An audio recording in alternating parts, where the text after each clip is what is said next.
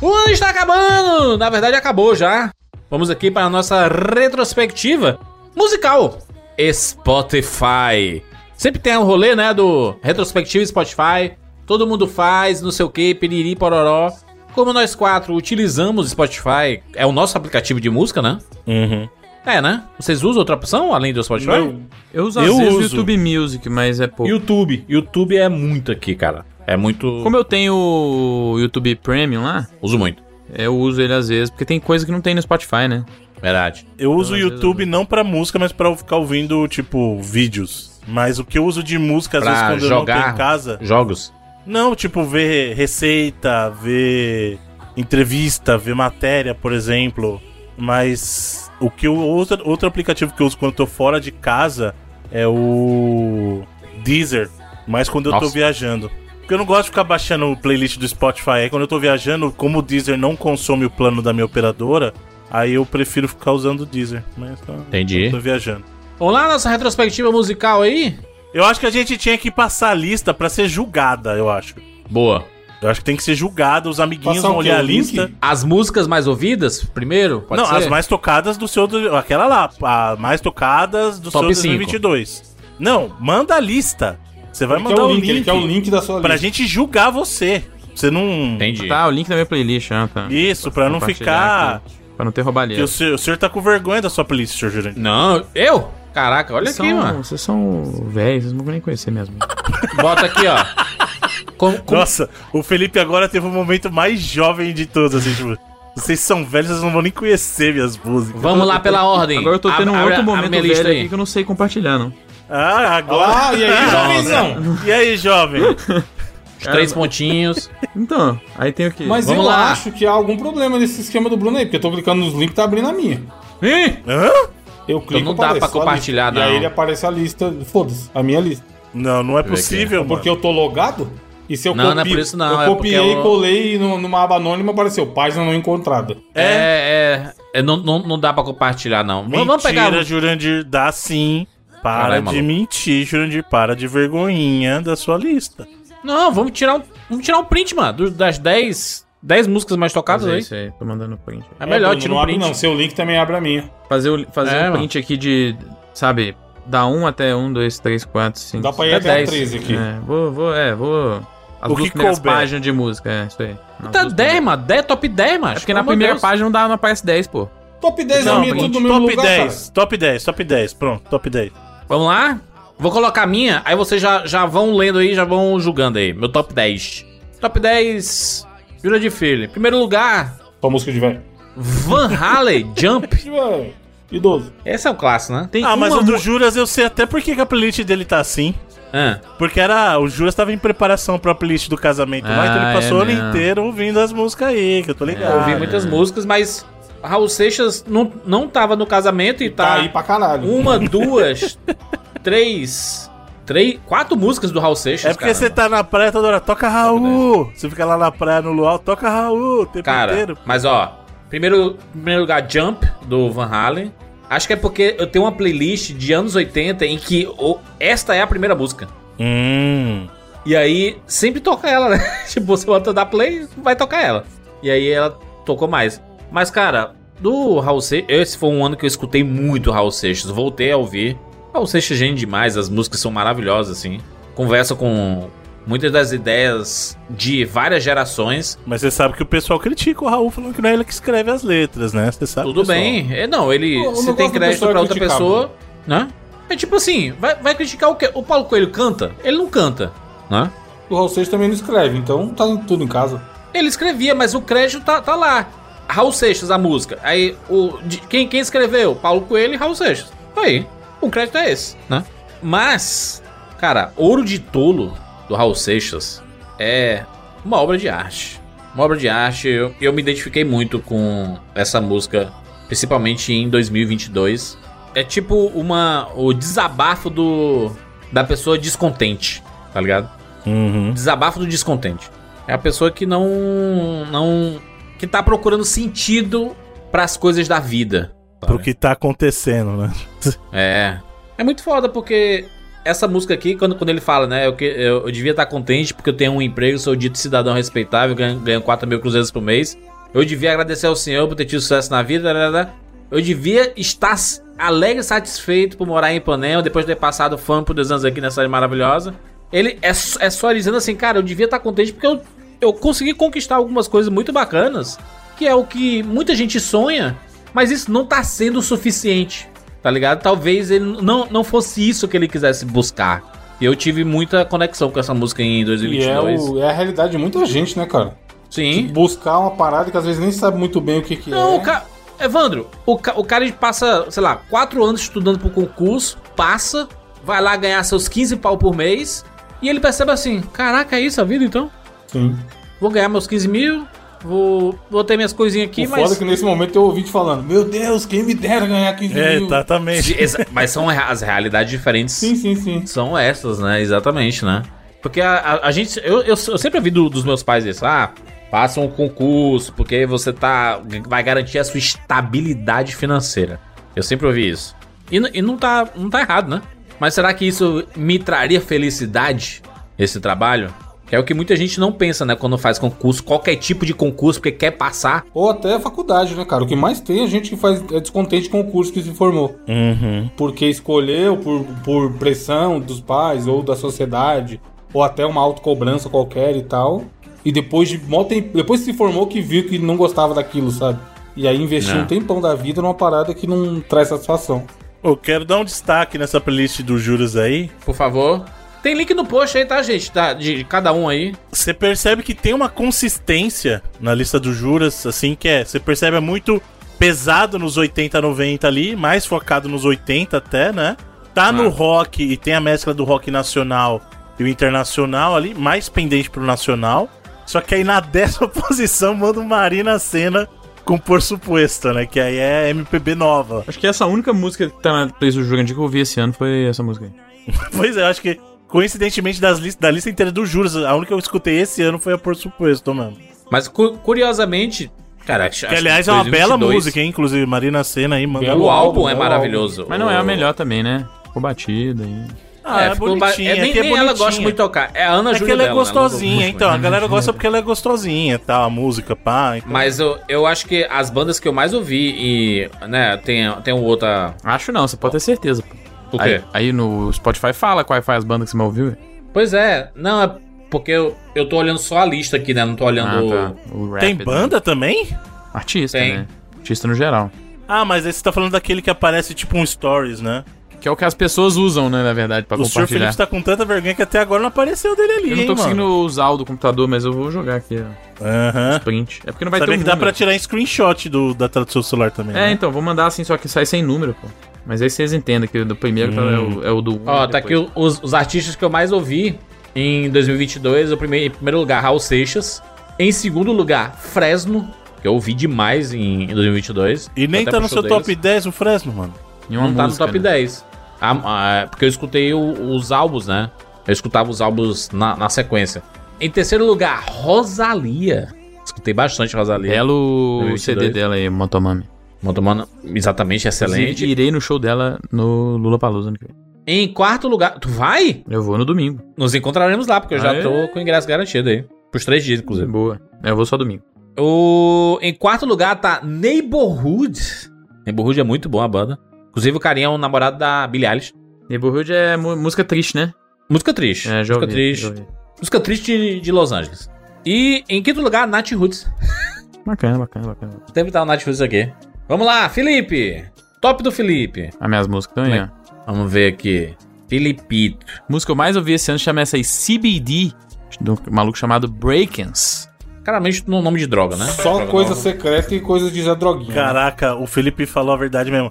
O top 10 dele, eu não ouvi nenhuma dessas músicas. É, o- é o negócio que eu tava falando, ó. Que eu ouço muito música no ano. A música que foi. lan- Acho que eu falei isso em- no bônus, né? Não Lançado foi no aqui. ano, foi, foi no bônus. É. Essa aí, a, a, a CBD, Diet Coke, Magic, Gary Corte, Lost and Found, Willy. É a, mes- a música da, da Euphoria aí. Hole, to- todas essas músicas são de 2022. Acho que da top 10, a única que não é essa Nightmares aí. Que é do Clipse, né? Uma dupla de rap que tinha lá no começo Destaque pra 2000. última música que ele estava ouvindo quando tirou o print, que é Menor Magrinho. Esse do Dominic Fike e Zendaya é quando eles estão cantando juntos, né? É a música que ele É, faz pra ela, entre sim, aspas, assim. É muito boa essa música. É excelente. E tem uma da outra música do. do- ah, não, tem do Dominic Fike que também tá entre as 10. Acho que é a 10, inclusive. Que eu mais ouvi, que é a Three Nights lá, que é viciante pra caramba. Mas a outra música que. ele é- vai estar no Lola, né? Ele. Vai estar no, no Dominic Fike? Dominic Fike, é. Não é o Omar Apollo que vai estar, não? Não, o Dominic Fike vai estar no Lola, sabia não? Mas acho que não é no meu dia, então. Ó, o Juras acertou, hein? Ah. Essa playlist do. do Felipe é pura drogas. Hum, por quê? Chegou o velho, chegou o velho. Não, drogas no sentido de tudo. Chegou o conserva. Azeitonas Não. em conserva. Do, drogas no sentido de tudo tem alguma conotação das drogas mesmo. Palmito drogas. e conserva, vai. Não tô falando que a música é ruim, tô falando que tem alguma conotação de drogas aí, é isso aí. Sexta-feira, Felipe, o Dominic Fike. Mas pra você ver, muito. Mas tem até uma variedade até maior. É muito parada que tá em volta do rap ali, mas tem uns funk brasileiros. Tem Lil Wayne ali. Esse Hole vendo. aí, Cadê? já é, Onde é que uma tem? banda de J-pop. Hã? Aonde? Onde que tem funk brasileiro no meio aí? Grau e corte, pô. Kian. Grau e corte. É a quarta MC música Lelê. mais, mais ouvida do ano, com Borges. Como é que é essa música? Canta um Borges. pedacinho pra gente aí que eu não conheço a grau e corte, como é que é? Os moleque grau e corte da mananana. É desse jeito. assim. Qual a chance do Bruno conhecer? Nossa, zero, acho zero. O Bruno ligar o Spotify dele é, no carro, o Deezer dele no carro e meter um grau e corte. A chance, olha.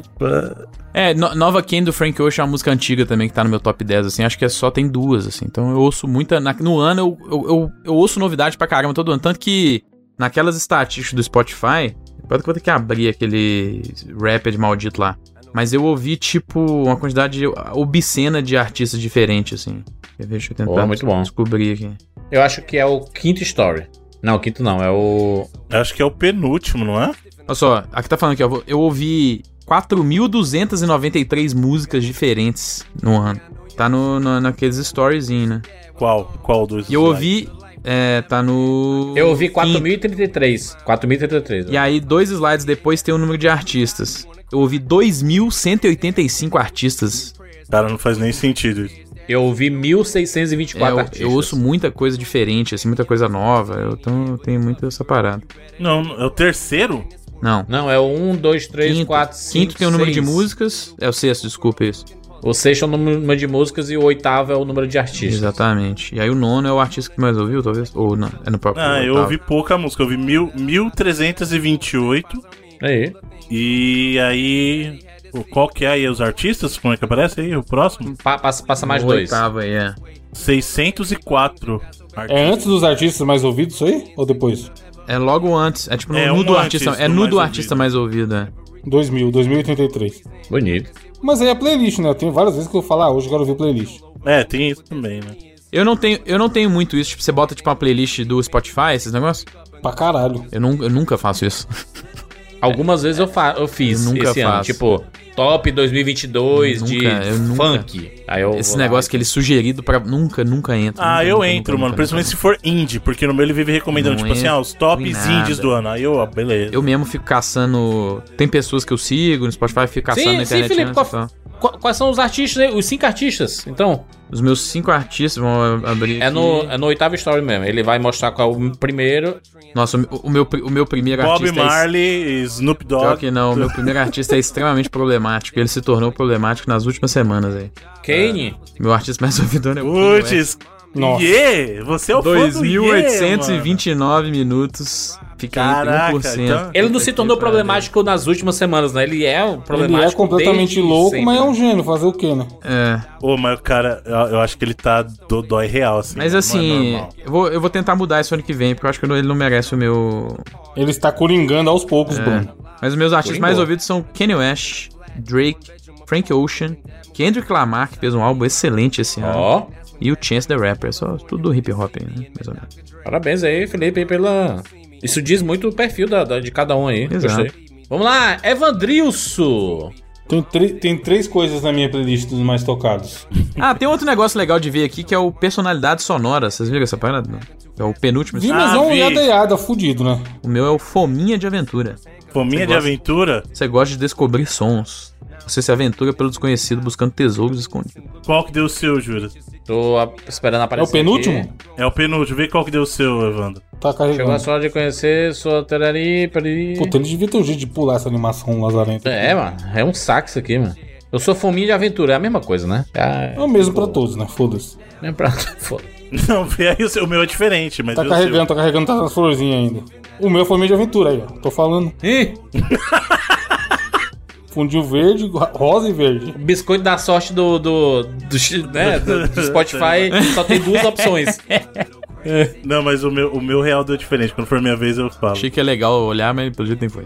Então, a minha playlist mostra o seguinte: que eu trabalho muito e eu vou te provar com isso através da playlist, porque a, Ó. a principal playlist que eu uso pra trabalhar é a trilha sonora do Outer Wilds. É o Dória falando aqui. E se você olhar, top 10 tem 5 músicas do Outer Wilds. Então, todo santo dia, quando eu vou trabalhar, eu vou lá e coloco pra tocar a playlist do Wilds. A segunda música é a música tema da Copa.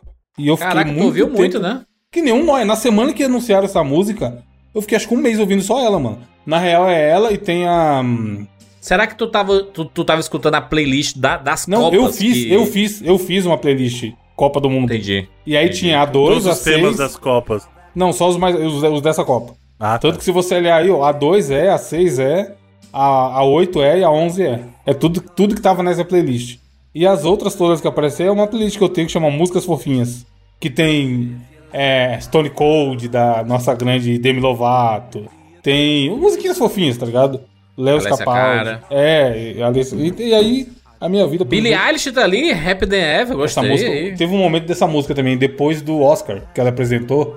Eu fiquei, caralho, essa música é muito foda. E eu fiquei umas semanas ouvindo. Não, acho que foi o Grammy que ela É, apresentou, tem né? aquela que ela apresentação foda música. do que vai enchendo de água. Caraca, que tava chovendo. Cara, essa Exatamente. música é uma obra de arte. Billie Eilish é o é maior muito fenômeno foda, da, da música dos últimos 50 anos. Falando em chovendo, só impressionante. tem a ver com música. Os últimos 50 anos é foda. Vocês viram a apresentação do Tom Holland fazendo a Rihanna no Umbrella? Isso aí é mais antigo que o, É, o um- cair, cair, ca, Teve um sentado. dia, Bruno, que Mano, a eu- humanidade, Eu, eu cuspi a minha água pra poder. a humanidade falou assim: a gente podia andar pra frente, né? aí, aí, cinco minutos depois, ele gravou esse vídeo. Ele fez, ele fez esse, esse Foi vídeo. antes do primeiro Homem-Aranha, não foi? No- logo no- depois. no- na época do primeiro Homem-Aranha É. já saiu três filmes. O Bruno Porra, me vem, tá mano. Vocês viram? Mas O Bruno é o tiozão do WhatsApp, Não, como cara. se fosse a puta. No... Ó, Bruno, atenção! é porque falou Esse cast não é o mano. Melhores do ano de 2015, pô. É, É? 22, cara. Vocês viram, cara? Você viu o trailer do Homem-Aranha colocando te- o, o helicóptero na Torre Gêmeas, Bruno? Eu tô falando porque... Mano, Porque vocês vocês viram, vocês viram a da convocação da, apresentação da seleção? menina- É. Que Do Mano. Daniel Alves, hein, Bruno? Daniel Alves foi convocado. Tá sabendo? Você viu a convocação da seleção do Dunga? Você viu que o Romário foi cortado? Só, no- só novidade. E aí, cara, minha playlist pra baixo mostra que eu eventualmente escuto as mesmas músicas todos os anos. Porque de 100 músicas que ele, que ele entrega na playlist, né, as 100 mais tocadas, eu acho que umas 80 repete, mano, o que é muito triste. Eu não escuto tanta coisa nova, tá ligado? Eu escuto muito as mesmas coisas do ano anterior. Mas aí os, os artistas, então. Os, os teus cinco artistas mais. Deixa eu olhar aqui. Qual que é o slide mesmo? É no oitavo. Que ele mostra o artista número um e depois. Acho que é o nono, se não me engano. Calma aí, então. E aí ele mostra lá o. O, o artista número um e depois mostra os cinco. Tá carregando, achei esse slide já. Então, o artista número 1 um é o Zé, trilha do, Other Wilds. Andrew. O, o Andrew. Prattle. E, ai, cara, não carregou ali. Mas não, calma aí, mostrou só ele. Artistas, Acho que é o próximo, É o próximo, é. Artistas que você deu tanto play juntos que caberia numa revista. Primeiro é ele, aí vem o M. Isso aqui é foda, ó. No top 100 não tem uma música do Emicida, mas ele é o segundo artista. Mas é porque tu vai escutando álbuns. Exato. A parada de escutar álbum, tu vai seguindo os álbuns, entendeu? E, e aí não entra uma música mais ouvida, mas. Então, mas o Emicida é o segundo artista, mais um ano ele aparece no top. Aí terceiro, eu ouvi tanto essa música aí da Billie Eilish que ela tá em terceiro. É. E aí o quarto e o quinto são os caras das- das- da música aí de- da Copa. Magic System e Shank, Shank, sei lá como fala. As musiquinhas da Copa do tempo que eu fiquei ouvindo. Mas Emicida sempre relatado. Tudo bem, vamos, vamos aqui, vamos pro Bruno.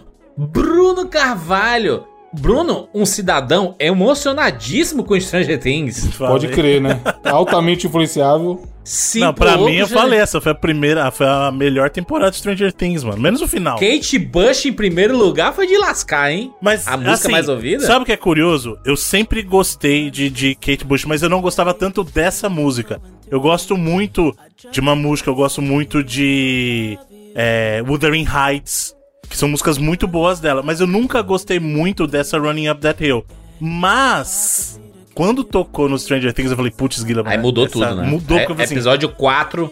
eu falei assim, ó, essa música é muito boa. E aí, é, tipo, não, eu não consegui parar de escutar, cara. Não consegui parar de escutar. Escutei. Mas eu gosto da minha playlist porque é uma playlist consistente. Se você parar pra analisar assim. Porque eu sou um cara que eu vivo falando isso. Eu falo assim, ó, minha alma musical é feminina. Eu gosto muito de escutar cantora. E se você olhar meu top, é exatamente isso, cara. Você vai ver muita coisa anos 80, mas vai ver muita, muito vocal feminina, assim. Cara, Olivia muita... Rodrigo. Olivia, eu imagino o Bruno com um fone de ouvido, trabalhando no seu computador, Ouvindo ouvindo Driver's, License. License. Pô, eu adoro o Olivia Rodrigo também. Cantando É junto. Minha música favorita Cantando é junto. One Step Forward, Three Steps Back. Ou, ouvi ela hoje duas Porra, vezes. tem até Lana Del Rey no- na lista do Bruno. Tem, mano. Não, Lana Del Rey pra mim é, é uma das melhores cantoras da atualidade, cara. Da atualidade, mais ou menos, assim, né? Porque ela, ela deu uma Tá- sumida, tá meio né? sumida, Ela, é. ela lançou, lançou dois álbuns seguidos na pandemia. E vai, e vai lançar outro agora, caraca. Ela não, ela não para de fazer Bruno. música. Ah, Queria que você explicasse pra gente a, a canção número 15 aí da sua playlist. 15, deixa eu ver. Top Gear. Qual a situação que ela, que ela. que ela te acompanhou nesse ano? Pois é, né? Porque nesse caso é, aí é, é bem trabalho mesmo.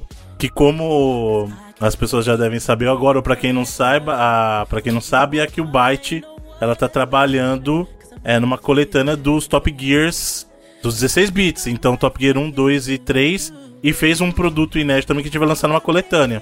É uma parceria com o pessoal lá do Horizon Chase. Um abraço pessoal da Aquiles lá. Então, assim, a trilha de Top Gear voltou a fazer parte do meu dia a dia, tanto que no, na 15 posição aí tem o tema principal do Top Gear aí da galera do Mega Driver aí. Que mandam bem pra caramba, né, mano? Muito, mandam muito, muito. Ô, Bruno, Hum. e o teu, e o teu top aí de, de artistas?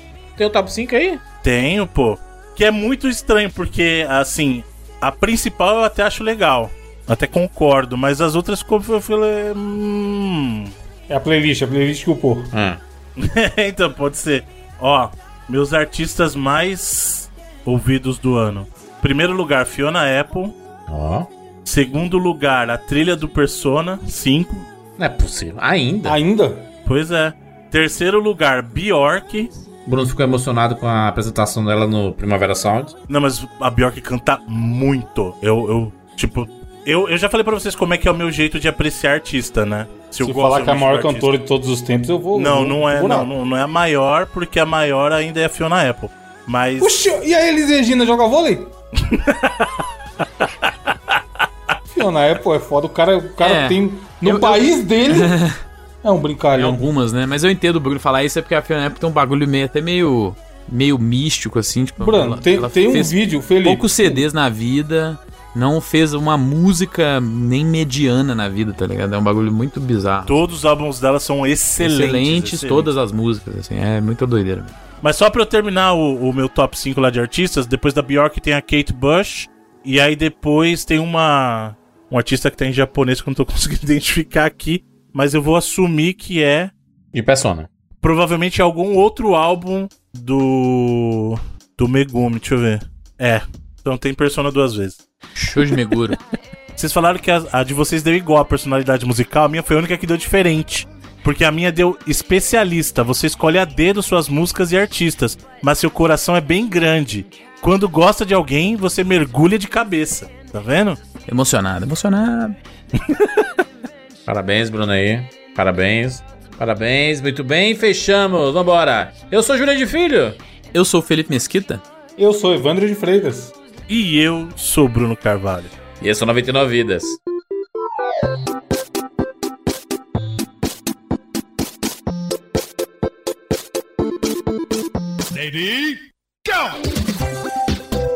Pula, pula, pula, pula, pula. Atira na cabeça. Atira, atira, atira, atira! Atira! Atira! Põe na. Tô com fome. Ah, já zerei esse trem. Me tira um pouco, safado. Gol, animal. Vai morrer! Ah, morreu. Relaxa. A gente tem 99 vidas.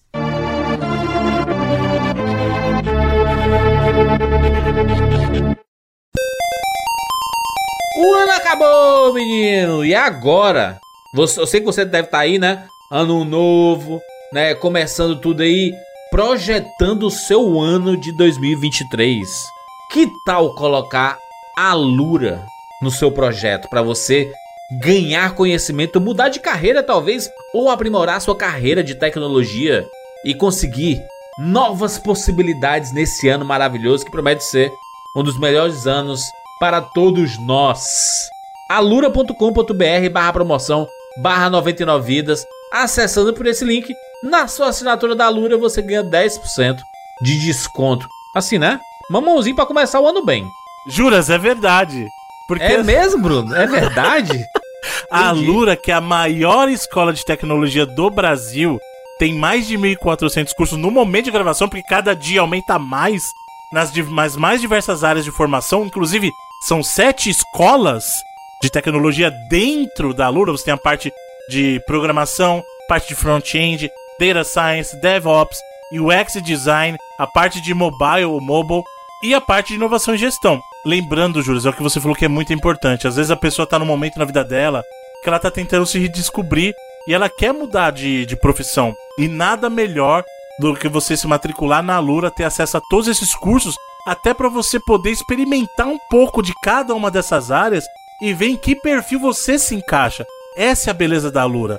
Com uma única assinatura, você tem acesso a todos esses cursos, pode experimentar o conteúdo que vem desde o é, iniciante até o avançado e vai te ajudar a melhorar a sua carreira ou então realmente mudar o foco da sua carreira para algo que se identifique mais com você. Então a Lura tá aqui para te tornar um profissional melhor, mas não só isso, para te fazer uma pessoa melhor através do conhecimento. Vem pra Lura.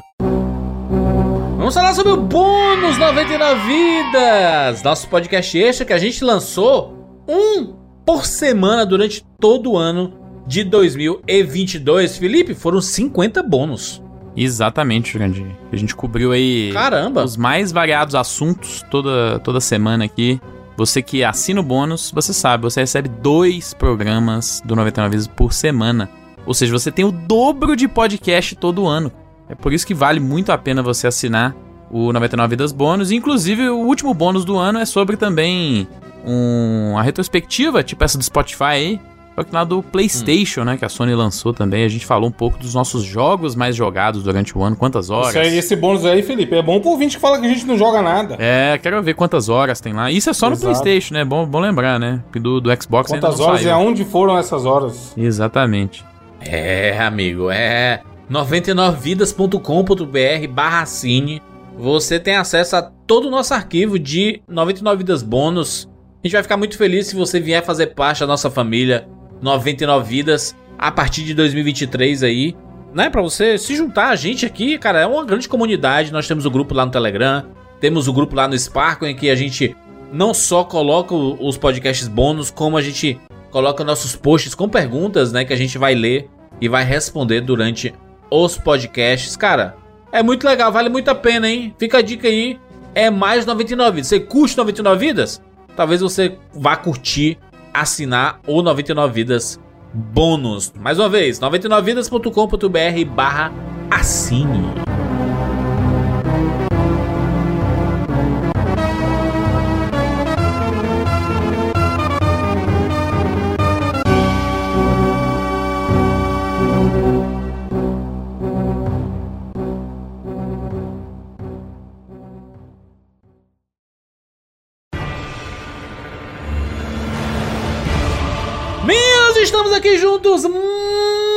Mais uma vez para mais uma edição do 99 Vidas.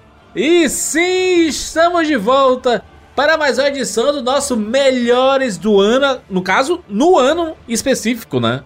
A gente sempre faz nossos especiais aqui, voltando no tempo, indo em outras décadas, em outros períodos. Só que todo fim de ano, o último podcast do 99 Vidas, você é ouvinte nosso, você já sabe, você tá ligado. É sempre o nosso podcast especial para os melhores jogos lançados no ano corrente, nesse caso aqui, no ano de 2022. Vamos aqui fazer o nosso preâmbulo, que é acontecimentos do ano específico. O que bombou O que aconteceu em 2022? 2022, ano de. A gente sempre, né? A gente comentou durante o ano inteiro.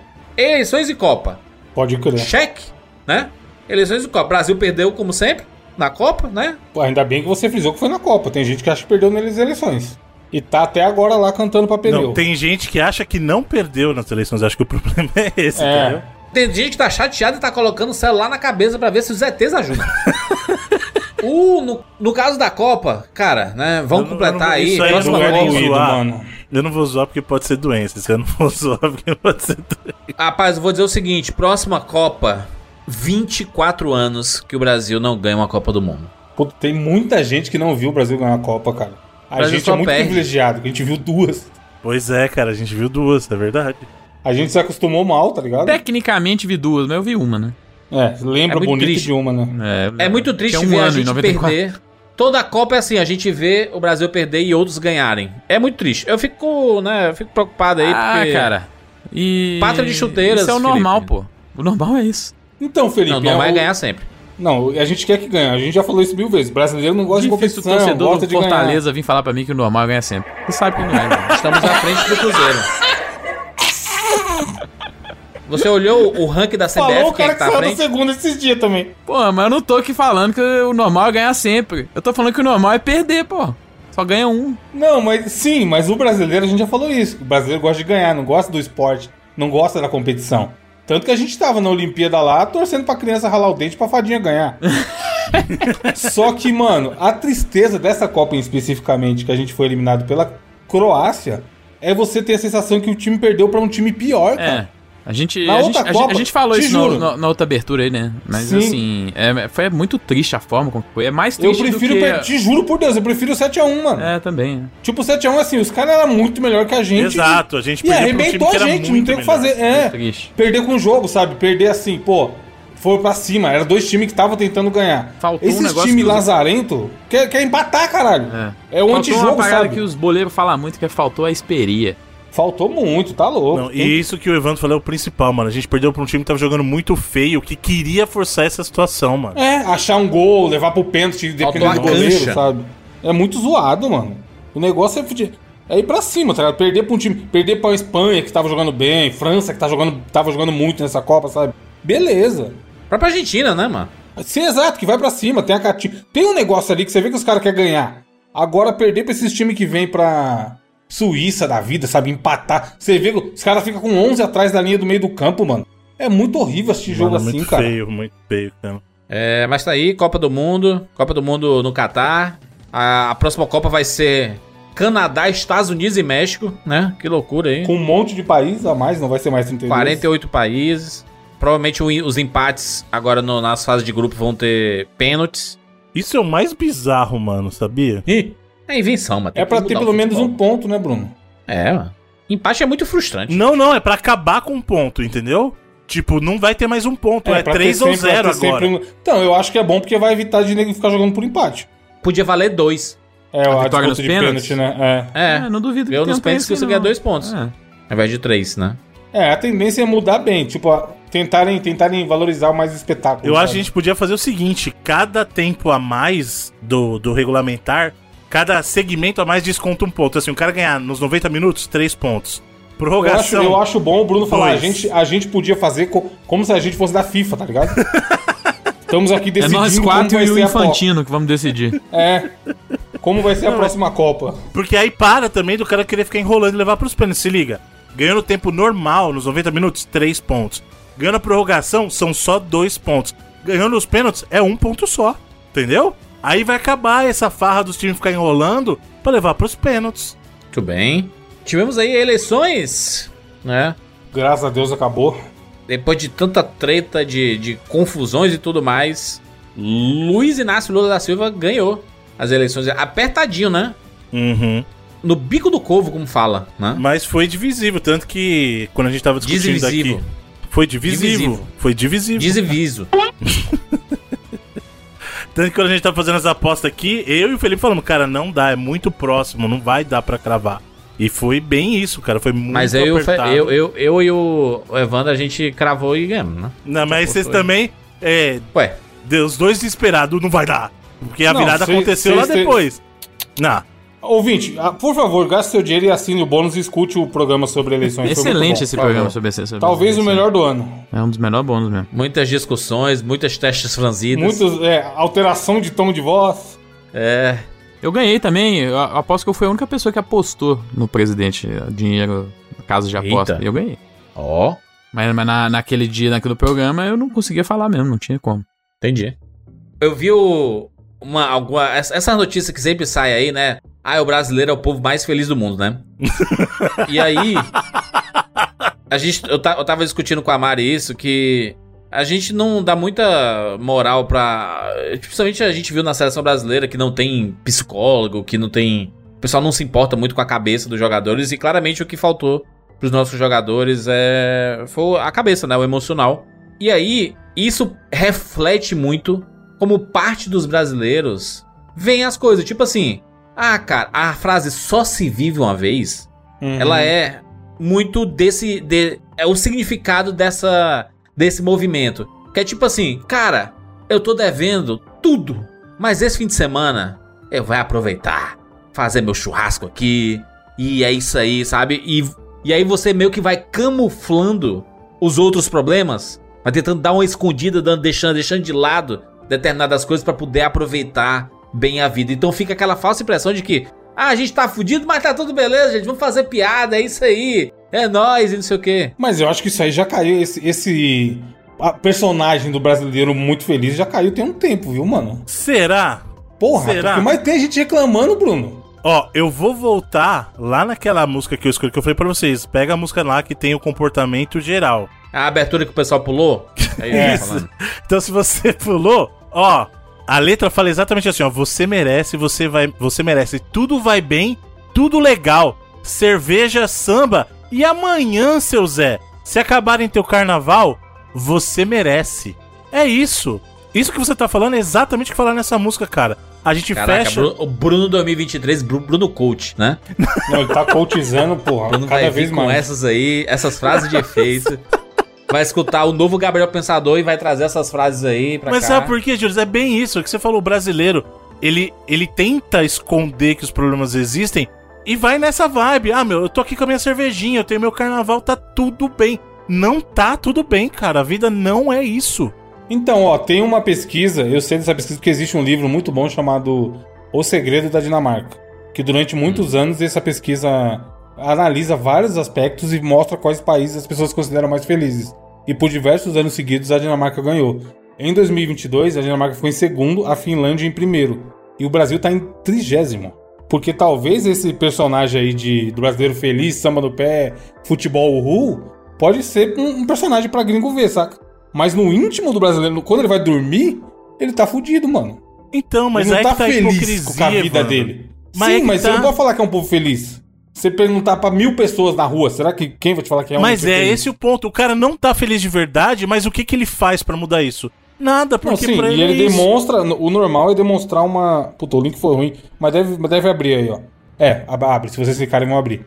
O normal é ele tentar demonstrar uma felicidade que ele não sente. Exato. Uma É isso. realização, esse negócio, esse rolê do. É aquela, aquele meme, Evandro, da, do carinha com a máscara, aí a máscara tá rindo e por debaixo o cara tá chorando assim. É, O Chico Buarque também, né? no- na capa do álbum lá É. que tem o. É esse rolê, sabe? Mas, mas assim, eu acho que esse ano, cara, que você votando ou não no Lula e tudo mais, com, a- com o resultado das eleições, eu acho que voltou a ter pelo menos uma hora de esperança, sabe? Não de que assim, o Lula é o salvador que vai melhorar o país, mas que as coisas vão mudar. Do mesmo jeito que o Bolsonaro se elegeu com esse discurso de tem que mudar o que tá isso aí, muita gente achava que tinha que mudar o que tava até 2022. Inclusive pessoas que votaram no Bolsonaro. Então eu acho que voltou a pelo menos ter esse. Pô, ano não é possível que as coisas não vão melhorar o ano que vem, sabe? Pode ser que não melhorem e tal.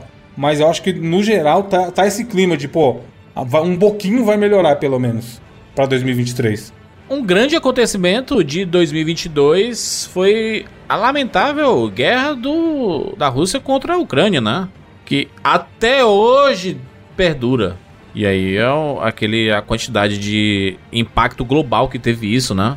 As sanções que foram feitas de diversos países. Cara, é muito triste ver uma situação dessa e dos dois lados, mano. Mas tá aí, a, a guerra continua até hoje, hein? Continua até hoje e não sabemos quando vai parar isso aí, né? Aparentemente vai ser daquelas que vai permanecer por muitos anos, eu diria. Essas tensões, né, acontecendo.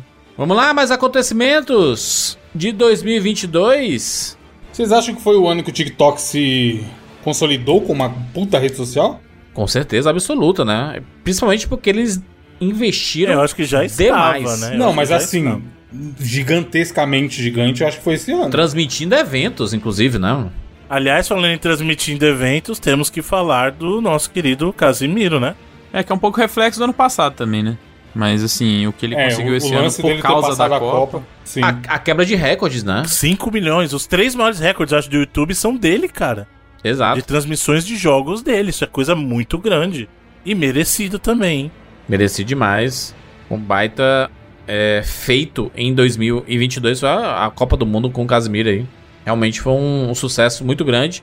A gente teve Elon Musk comprando o Twitter. Em pleno 2022. Foi o ano do meme do em pleno 2022. É 44 bilhões. E por enquanto tá em pé ainda, né? Vamos ver quanto tempo, mas por enquanto tá em pé. Cara, tivemos uma discussão também no, no bônus. Bônus também. Não faz sentido, né? Boa discussão também. Qualquer treta Mas muitas lá. coisas ali não fazem sentido nenhum, né? Mas tá de pé, falei, mano. Loucura. Falei, mano. Ele é louco, é louco. É louco. Isso é fato, né? Elon Musk teve umas decisões no Twitter, assim, absolutamente ridículas. né? Vocês viram que vai ter os selinhos diferentes, os níveis agora e. Já tem, já tem o douradinho é do, de empresa, O o, azul é né? de.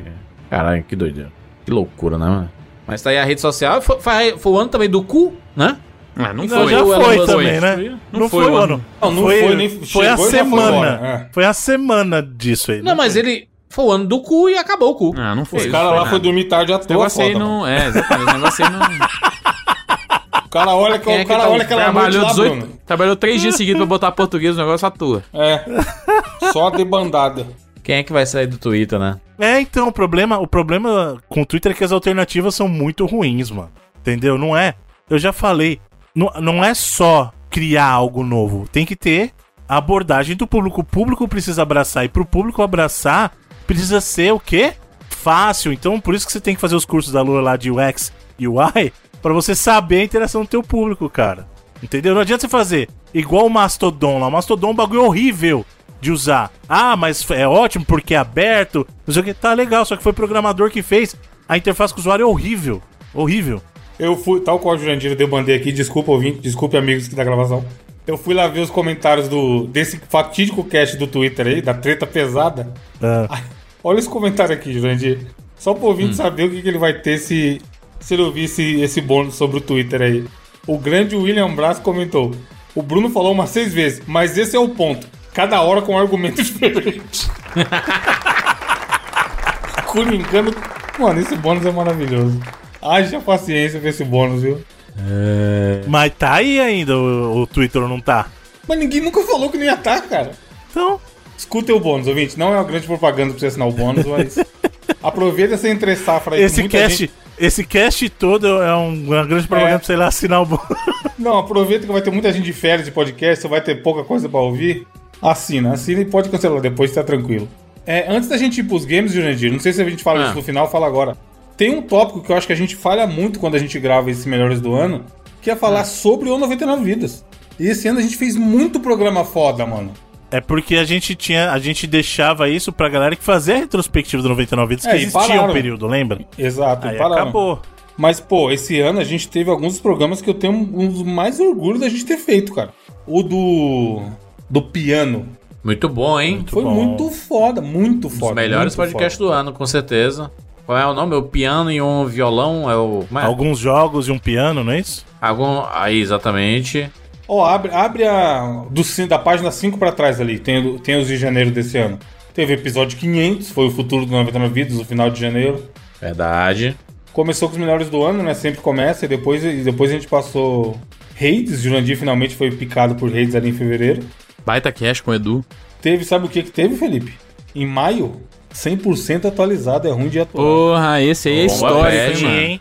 Histórico Cara, esse é muito Pet. foda. Depois de tanto Clássico. tempo de projeto, a gente conseguiu entregar. Cara, e acho que foi um cast que, pelo menos eu, assim, eu, Eu tinha ideia antes de gravar dele que a gente ia falar muito, sei lá, sobre o produto, sobre coisas que a gente tinha, mas a história por trás de tudo, de como aconteceu, de como ele sumiu, de como voltou, é um negócio impressionante, assim. Então realmente virou um, um podcast lendário por conta da história por trás do, do Bomba Pet, assim.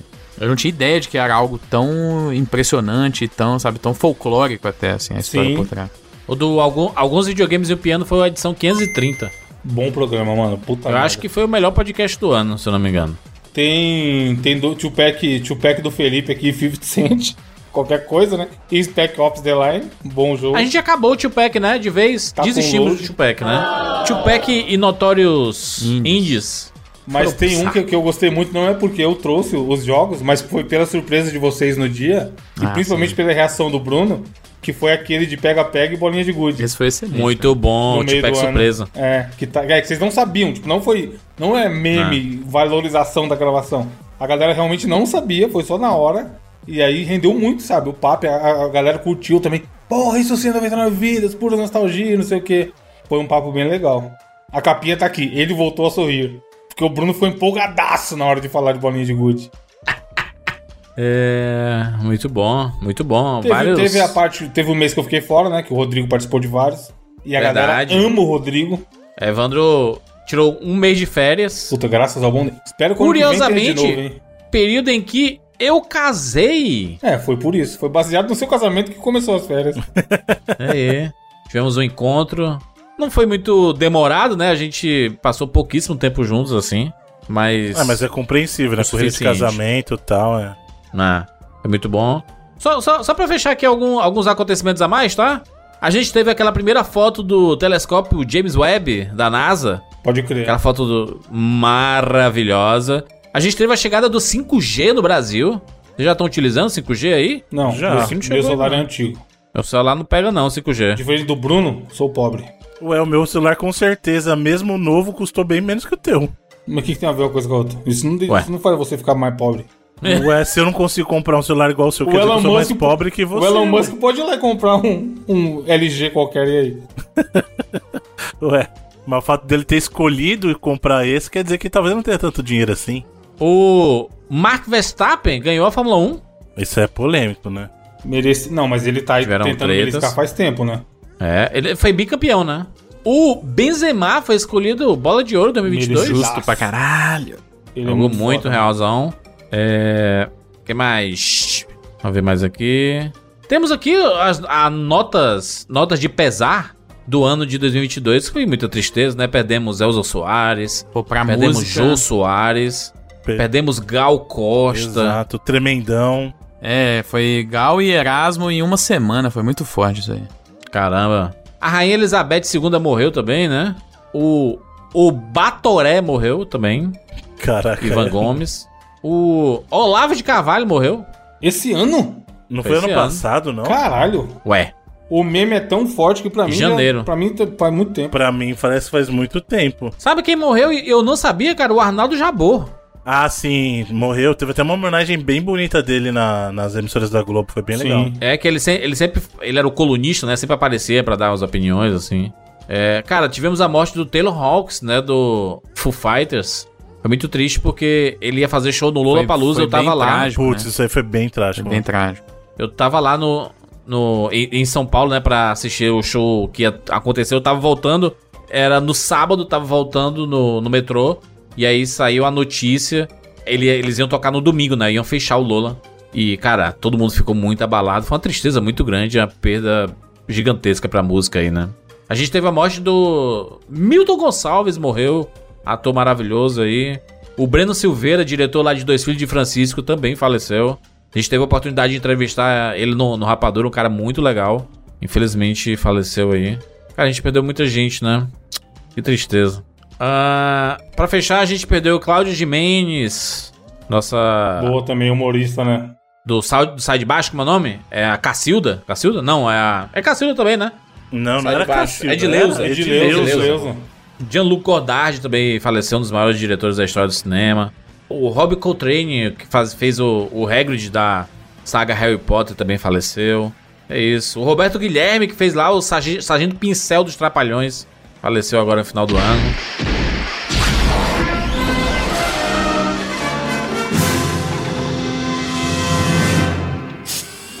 Dias do Futuro aqui trazendo a notícia triste, né? No finalzinho do ano de 2022, nós perdemos o Rei Pelé, o nosso rei do futebol. Com muita tristeza que eu dou essa notícia, a gente já estava aqui empacotando tudo, né? Preparando o nosso Réveillon, mas eu não podia deixar de trazer, afinal, essa nossa retrospectiva. O Rei Pelé morreu, maior ídolo do futebol, maior ídolo do esporte. É com tristeza, né, que ele parte aos 82 anos, dia 29 de dezembro de 2022, perdemos o Rei Pelé no finalzinho de 2022. Ele já estava bastante doente, mas o legado dele para a história do Brasil. A gente ainda vai fazer um podcast para falar sobre o legado do Pelé, sobre a importância do Pelé, com certeza. Em 2023 nós vamos fazer esse podcast. Pelé foi o responsável por levar o nome do Brasil para o mundo inteiro. Né? O mundo inteiro passou a conhecer o Brasil por causa de Edson Arantes do Nascimento, o Rei Pelé. Conquistou três Copas do Mundo, mais de mil gols, uma lenda do esporte. Agora está lá ao lado de outras lendas que já nos deixaram. Descanse em paz, Pelé, e muito obrigado por ter levado o nome do Brasil para vários lugares do mundo.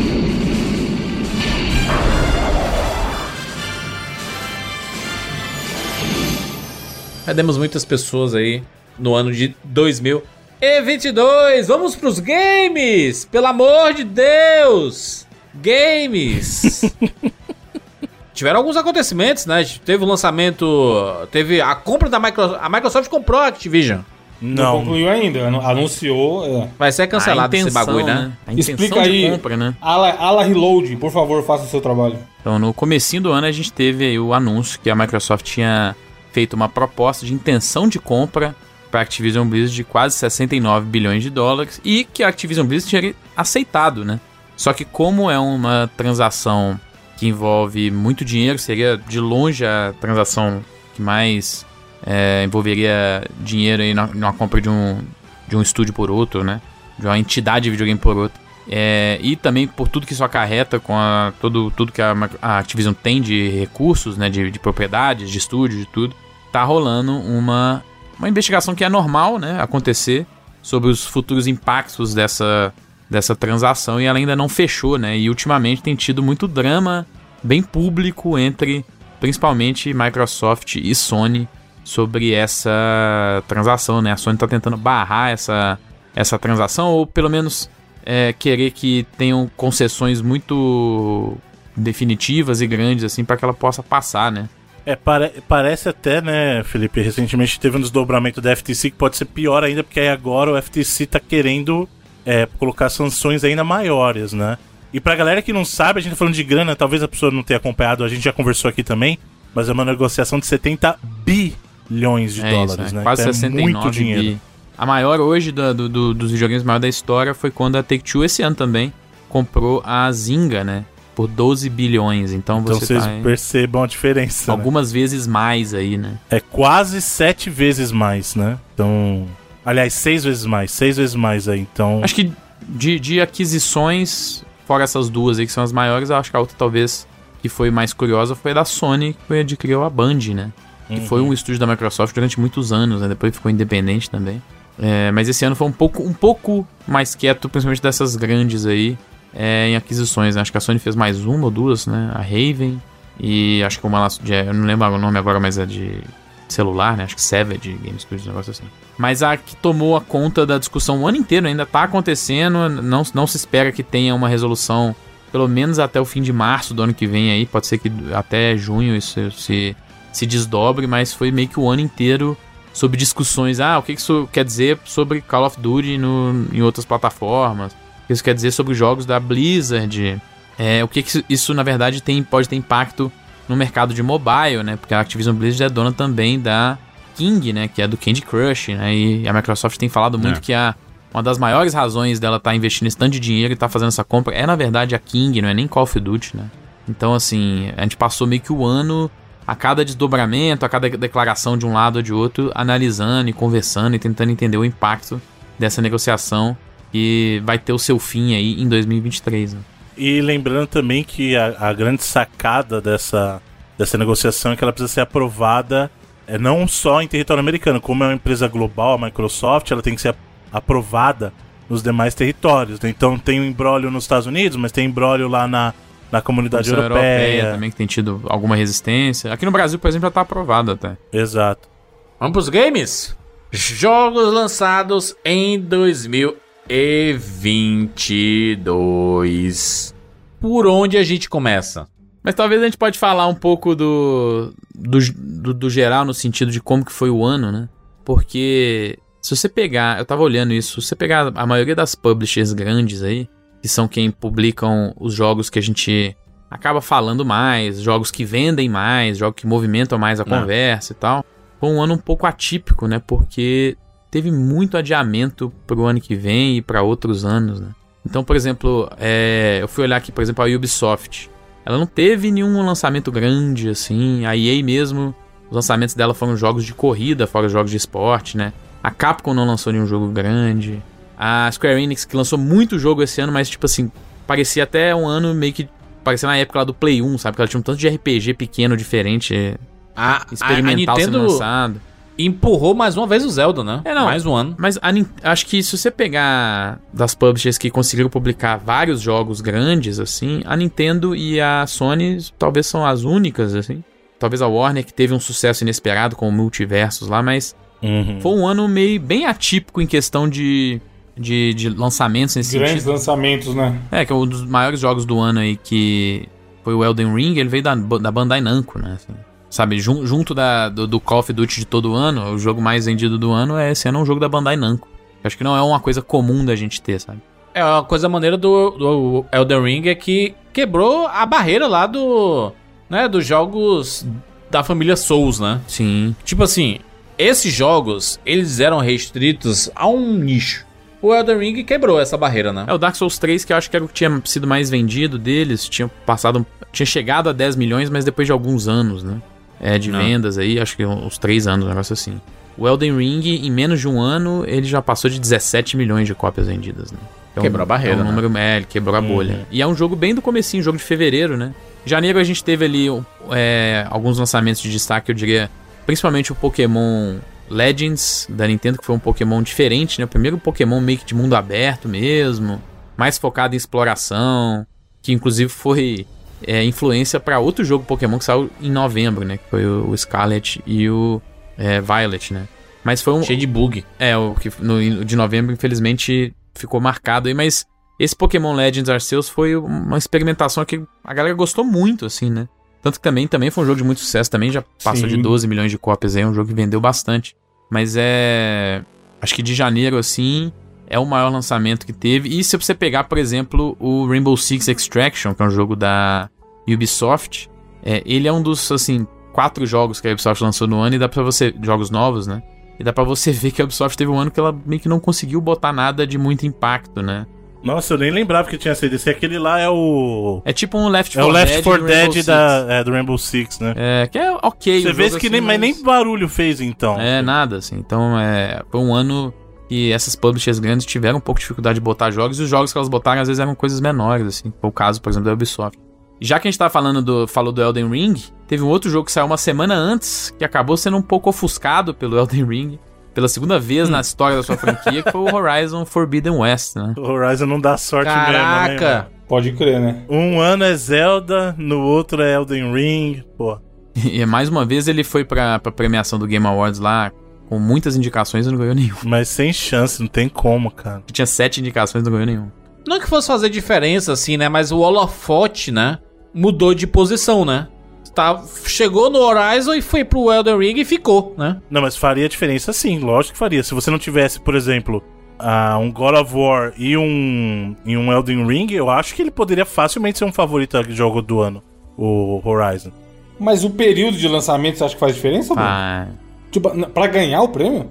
porque, querendo ou não, é um bagulho de popularidade, assim. Exato. É, é pessoa- voto popular, né? Não é que é voto popular, é voto de, é voto de publicações mesmo, mas dentro dessas publicações é um é um é um, um- um- uma competição de popularidade mesmo assim, né? As pessoas têm que ter jogado todos É, esses jogos, sim. né? E às vezes é, é engraçado. Às vezes um jogo vende muito, e por exemplo, o Horizon é um jogo que teve esse problema no essa essa dificuldade, vamos dizer assim, acho que é uma forma melhor de falar, de disputar espaço na mídia ou na- nas conversas por conta do Elden Ring, mas é um jogo que vendeu muito bem, tá entre os jogos mais vendidos do ano nos Estados Unidos, na, na Europa. toda vez que a gente tinha estoques novos de, de PlayStation 5, ele aparecia entre os jogos mais vendidos de novo, porque é um jogo que pegou as pernas, assim, é um jogo que a galera comprava um Play 5, o jogo comprava ele, teve bundle do Play 5 com ele. Então é um jogo que vendeu aparentemente bem e continua vendendo, é, mas essa discussão ficou perdida, né? E às vezes dentro da- das, das publicações que votam nessas premiações, essa galera às vezes abandona jogos mais rápido que o próprio público, né? Então na hora de votar, o cara fala, pô, eu acabei não jogando Horizon porque foi na época do Elden Ring, e a gente tava jogando Elden Ring, e aí tem o próximo lançamento, já tem que passar pro próximo, né? Dentro da, Uhum. dessas publicações, né? Então, pra esse, pra esse tipo de prestígio, vamos falar assim, eu acho que ele acabou sendo prejudicado, sim. Inclusive, eu, quando peguei o PS5, foi o bando do Horizon, né? Exatamente. Inclusive, a, a caixinha desenhada, na, ela desenhada na caixa e tudo. É uma edição bem bonita. Mas, né, o, Elden Ring acabou ofuscando muito o Horizon Forbidden West, que é um jogo muito bom. Aliás, ambos jogos É, o excelentes. Elden Ring é um jogo transformativo um pouco aí, né? Até. O bagulho vai além da qualidade, eu diria até. Sim, sim. O, o- agora, o Horizon, ele é, ele é muito mais a- aquela ideia da execução, né? Pegou o primeiro jogo e ficou bem melhor, assim, do que o primeiro. Eu tenho minhas críticas ao Elden Ring em termos de narrativa mesmo, assim, saca? Mas é toda para toda pessoa que eu falei e a gente vai ter uma discussão, obviamente, no futuro aí sobre isso, que é assim: ah, mas é porque os jogos da franquia são assim e aí por isso tem que ser desse jeito. Eu acho que ele até tem mais narrativa direta do que alguns jogos da From, Talvez, do que os talvez Dark Souls, tenha, do que Demon mas- Souls, do que Bloodborne, com certeza. A falta de indicação das coisas, assim, isso me incomoda demais, assim, mas enfim, isso é uma outra parada pra gente discutir. E olha que é um jogo que eu joguei muito mais de 100 horas, então. E, ainda, e, é, e é meio infinito, assim, né? Você nunca para de jogar, tipo.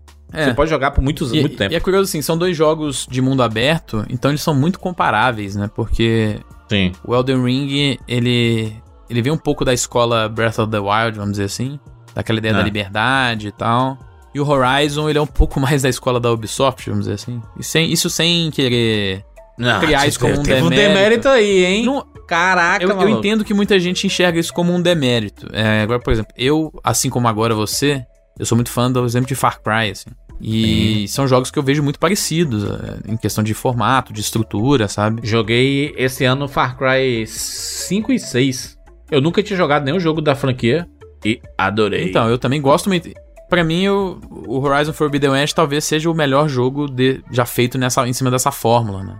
Aham. E ele tem, acho que, um, um, um up muito em cima dos jogos Ubisoft, que, por exemplo, em questão de narrativa, em questão de é, a qualidade do- do- dos personagens, como eles são escritos, como a performance, a própria, as profundezas da história, esse tipo de coisa, é muito melhor, né?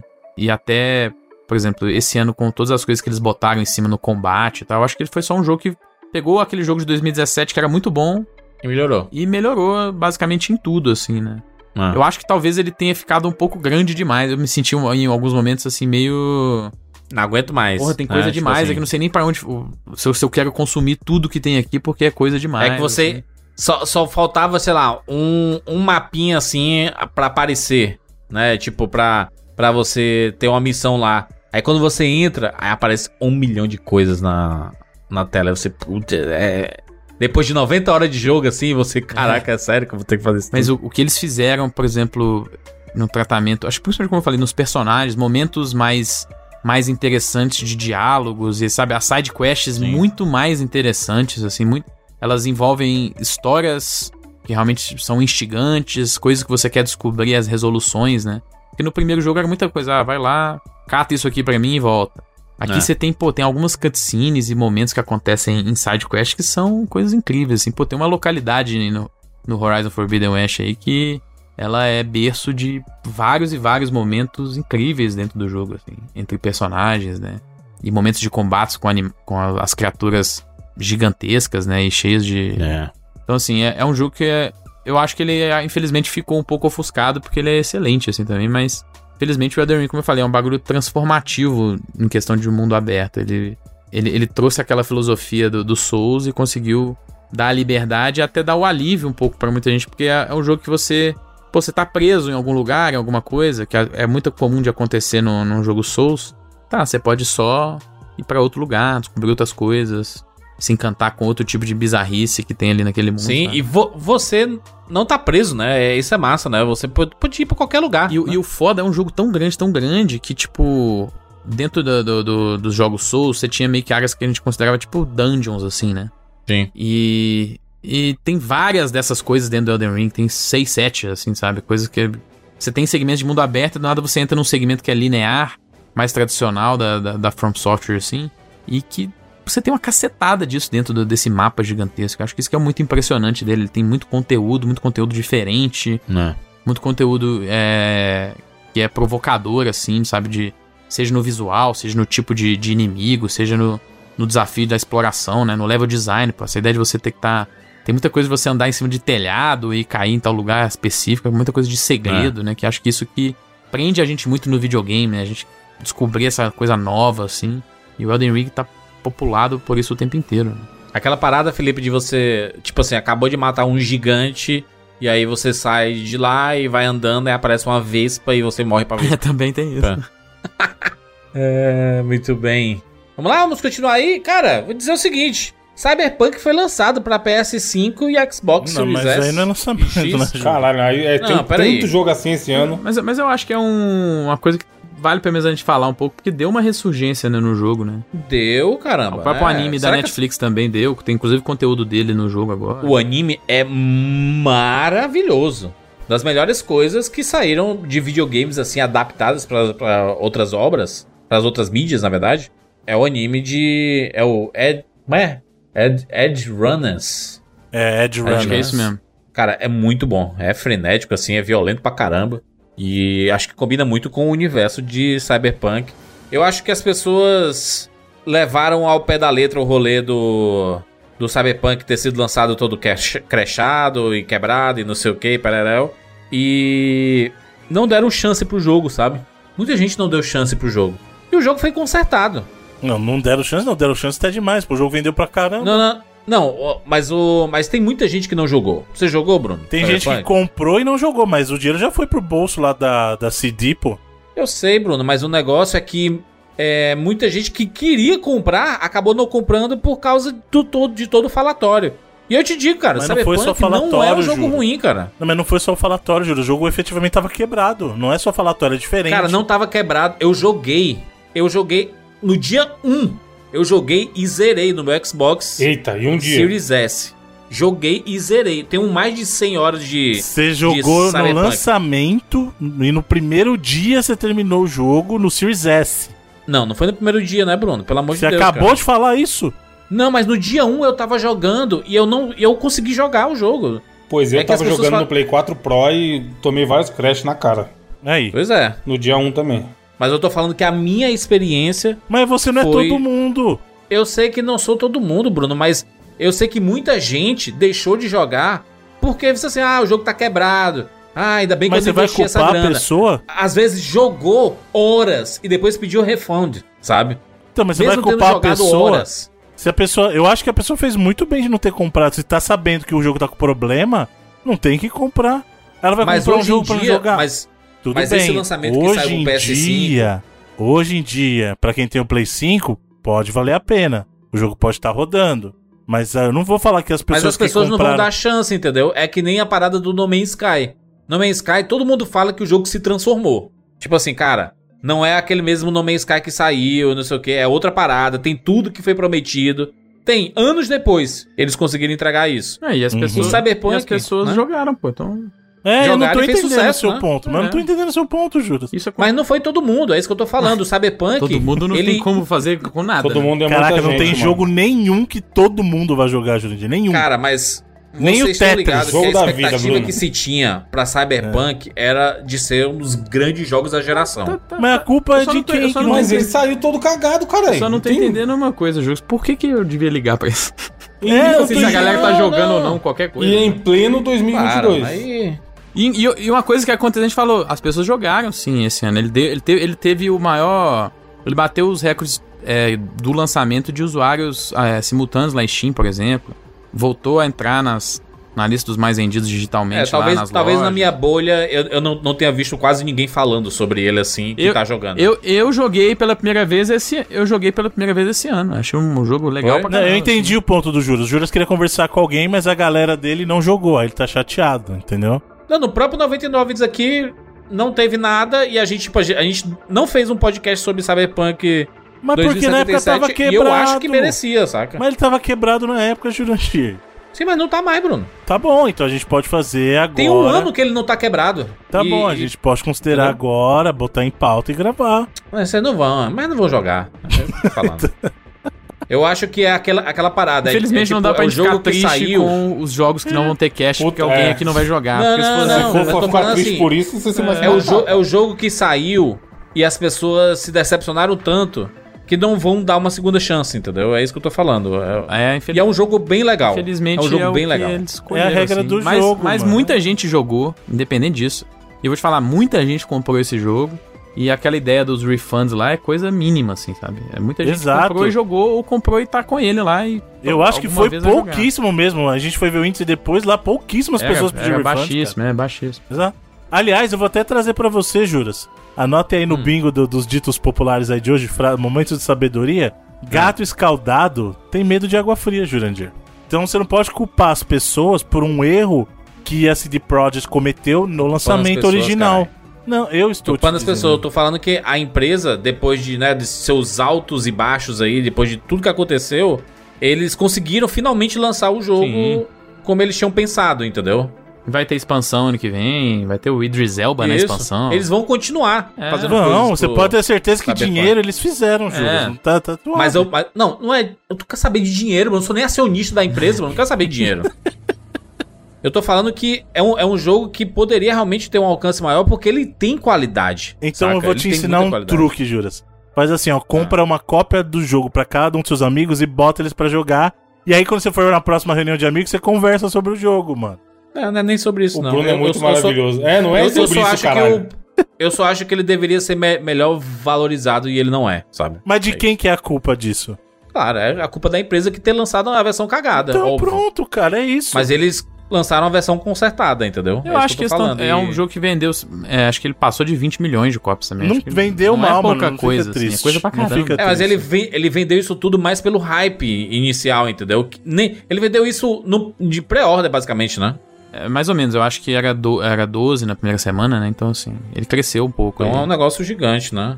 Mas é, a- acho que é capaz dele sair algum desses Game Pass da vida? É, Ah, eventualmente, com certeza. Plus da vida, com certeza. coisa assim. Aí talvez a turma vai jogar e vai. O Witcher, o, Witcher, o Witcher teve, né? No Game Pass, teve, né? E já foi falado que uma sequência tá sendo feita, né? Do Cyberpunk. E aí talvez, né? Sem cometer os erros A gente espera, né? do passado. Mas o que vai fazer muita gente também nem jogar, porque. É, eu, ne- eu nem joguei o 2077, pra que é que eu vou jogar o 2000 e... Mas você jogou Pirocas. Witcher 1 e 2? Não joguei. E- Você jogou o 3, não jogou? Joguei o 3, mas isso aqui é claramente uma sequência direta do jogo, né? O 2, o Witcher também é. O Witcher, o Você Witcher não é- percebeu que no 3 você já começa a ter um monte de coisa que já aconteceu? Claro, claro, claro, mas, mas ele reconta a história, né? Ele reconta a história. Na verdade, o, cyber, o Cyberpunk é o mais fácil de fazer sem ter que sequência. Ele, ele pode ser sem ser uma sequência. É um universo, é mais um universo, né? É, pode ser outro personagem, né? Outro A, rolê, his- a história é sobre a cidade, né? Basicamente, é, né? exatamente. É sobre o sistema, né? Sobre. E outra coisa, hoje em dia a coisa mais comum, o próprio God of War lá tem, o próprio Horizon tem. Começou o jogo, pra quem não jogou anterior, tem um, vou contar pra você a historinha aqui, ó. Isso é Clica nesse legal, né? É o tipo Recap. recap das Exatamente. séries, né? Previously é. on God of War. Previous on God of War. Exato, é. e aí reconta tudo que aconteceu, os principais pontos da história, pra você, ah, aconteceu isso, nem joguei. Mas beleza, rolou isso? Massa. É, aí, ó. Então, É uma coisa legal mesmo. Eu gosto disso. Vamos aí? Vamos continuar? O que mais? Seguindo aqui, talvez, os, os lançamentos da Sony, que teve um logo depois ali, que foi o próprio Gran Turismo 7, né? É uma série que aqui no Brasil faz muito sucesso, a série de Gran Turismo. Inclusive, a gente tem um dos campeões mundiais de Gran Turismo, é um brasileiro, né? A Ó. galera ama aí. É o melhor piloto de Gran Turismo é brasileiro, pô. Foi confirmado o filme de Gran Turismo, né? Exato, esse ano. E é um jogo que, que foi muito elogiado inicialmente porque ele resgatava pra caramba aquela, aquela aura dos Gran Turismos clássicos, né? De ter aquele negócio da carreira, de ser mais um negócio. Sim. Não só o jogo de corrida, mas um. Sabe, um pouco de cultuamento, assim, a, a cultura de, de, de- automobilismo, de carros, esse tipo de coisa, né? Tem um. é, o jogo Gran Turismo eles têm um respeito muito grande pela história da, do automóvel, né? Das marcas e de como isso é, a gente chegou até aqui hoje. Isso tá representado pra caramba lá. Isso foi refletido na época nos reviews, né? Muito elogiado. É um dos jogos. Inclusive ganhou o jogo do ano de, de esportes e corrida lá no Game Awards. O pessoal de Forza ficou pistola, hein? É, mas você não teve força, como é que... Ele vai ficar pistola por quê, Jundi? Não teve então, força. é, então foi, foi uma escolha sábia, então.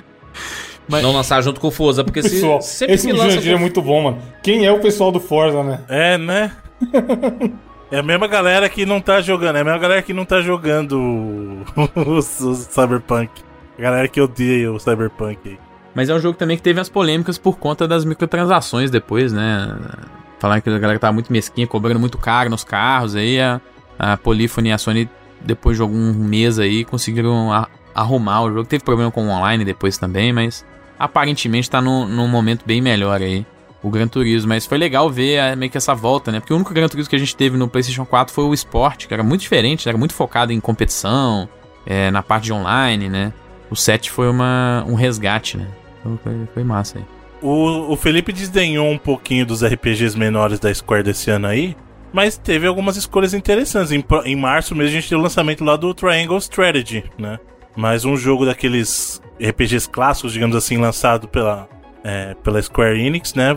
Mais voltando pro lado do, do RPG tático, né? O turno, É. de turno. E o Triangle Strategy é feito pela galera que fez o. aquele tem que você gosta lá, Octopath Traveler, né? O Octopath Traveler. Que é aquele visual do que eles chamam de HD 2D, né? 2D HD, sei lá. que é lindíssimo, lindíssimo. Esse, esse ano, cara, a Square que ela lançou desses RPGs menores e alguns até bem experimentais, né? Uhum. Ela teve relançamentos do Chrono Cross, que foi muito criticado, na verdade, o porte. Que é bem ruim mesmo, hein? Teve relançamento daquele É. Live a Live lá, que foi muito elogiado o porte. É, pra algumas pessoas é um dos melhores jogos do ano, porque é um jogo que nunca saiu no ocidente, né? Então muitas pessoas tiveram o primeiro contato dessa vez. E é, ela teve jogos novos de séries aí, como Valkyrie Elysium, Star Ocean, teve jogo novo esse ano. Então, Uhum. sabe, essas séries meio que double A de RPG da Square foram muito bem representadas. E ela teve coisas diferentes, como eu falei. Teve o Harvestella lá, que é um jogo que mistura. Como é o jogo que a gente gosta lá, Evandro, de, de Fazenda. Stardew Valley. Ah, Star, Stardew Valley com um JRPG, sabe? É um bagulho meio maluco assim, mas. Earthbound. é, não, não. Não, que. Earthbound, do que você tá falando? Que louco é um Earthbound, lá primeiro que Earthbound nem da Square é. É, é da Nintendo. Já, já começa aí. E já. ela lançou também um, um jogo Final Fantasy esse ano novo, né? Que foi aquele Stranger of Paradise Final Fantasy Origin. Polêmico. Horrível. Que é um jogo de ação polêmico. que, tipo assim, a galera viveu uma situação de amor e ódio, porque muita gente amou o jogo no sentido de o combate tem um pouquinho de Souls inspirado, mas ele é mais, sabe, uma mistura meio Souls e Devil May Cry, talvez assim. E a história que é completamente maluca, né? Que ela é pouco baseada no Final Fantasy 1, mas também pega elementos de todos os Final Fantasy nas suas fases e tal. Tem aquela parada do Isekai, que é o cara que sai de um universo pra ir pra outro. Uhum. E muita gente, tipo assim, chocada com a qualidade do- do- dos diálogos, das performances. Algumas pessoas achando uma coisa mais cringe, né? Igual a gente fala aí. Outras achando genial de bizarro. Foi um jogo bem curioso que a Square lançou esse ano, mas que muita gente acabou gostando, assim, principalmente por causa do gameplay. Mas a Square foi um ano, como eu falei, muitos lançamentos, assim, spin-offs, lançamentos Double A, porque ela tá preparando pro ano que vem lançar, de fato, um jogão grande aí, que é o Final Fantasy XVI em junho, né? Vou citar aqui um jogo que pegou todo mundo de surpresa. E na minha, minha cabeça. A gente tem que fazer um podcast sobre esse jogo, hein? Putz Grila. O novo jogo de Tartaruga Ninja, rapaz. Shredder's Revenge, muito bom. Que jogar. Pra mim, o melhor jogo de Tartaruga Ninja já feito, tá? É um beat'em muito Pô, gostoso. tu é de muito assim, honesto, mano. E tem uma quantidade infinita de conteúdo, né? Vocês sentiram isso também? É muito grande. Acho que são 19 fases, um negócio assim. É muito E é, grande. bem, é muito bom, cara. A quantidade de Muito. animação. Que, conteúdo não, não só o número de fases, né, Felipe? Ele tem muita animação pra cada momento pra caramba. específico. Sim. É. E sabe o que é melhor dele? Ele parece efetivamente ser uma sequência do Tartaruga É. dos Arcades, sabe? Tipo, ele realmente lembra aquela vibe. Lembrando que esse ano a gente teve uma coletânea aí de tartarugas também, né? Dos tartarugas da Konami lá. Que vendeu muito bem também.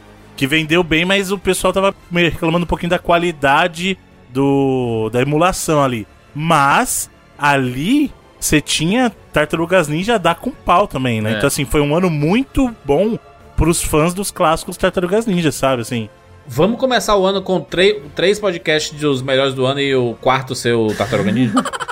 Ele, ele é tipo. Cara, que jogo um- maravilhoso. Uma menção. É porque a gente é um, fez sobre é um Streets of prêmio de consolação. 4 É um prêmio Por pressão, por, por pressão do Bruno a gente fez sobre of foi. Rage Ele é 4. infinitamente melhor que o Street of Rage, tá doido. Pois é, mas a gente não fez Tartaruga... Caraca, mano, a gente valoriza muito pouco Tartaruga Ninja. Tartaruga Ninja, a gente comentou uma vez Tartaruga Ninja no 99 Vidas num 4x4. É inacreditável isso, mano. Mas isso é culpa sua. Eu acho justo fazer, mas a gente poderia ter feito na. É. É, na época ninguém falou nada, isso que é engraçado. Inclusive, ele saiu no Game Pass. Todo mundo jogou na época aqui, né? Provavelmente. Eu joguei Exato. mais ou menos na época. Sim.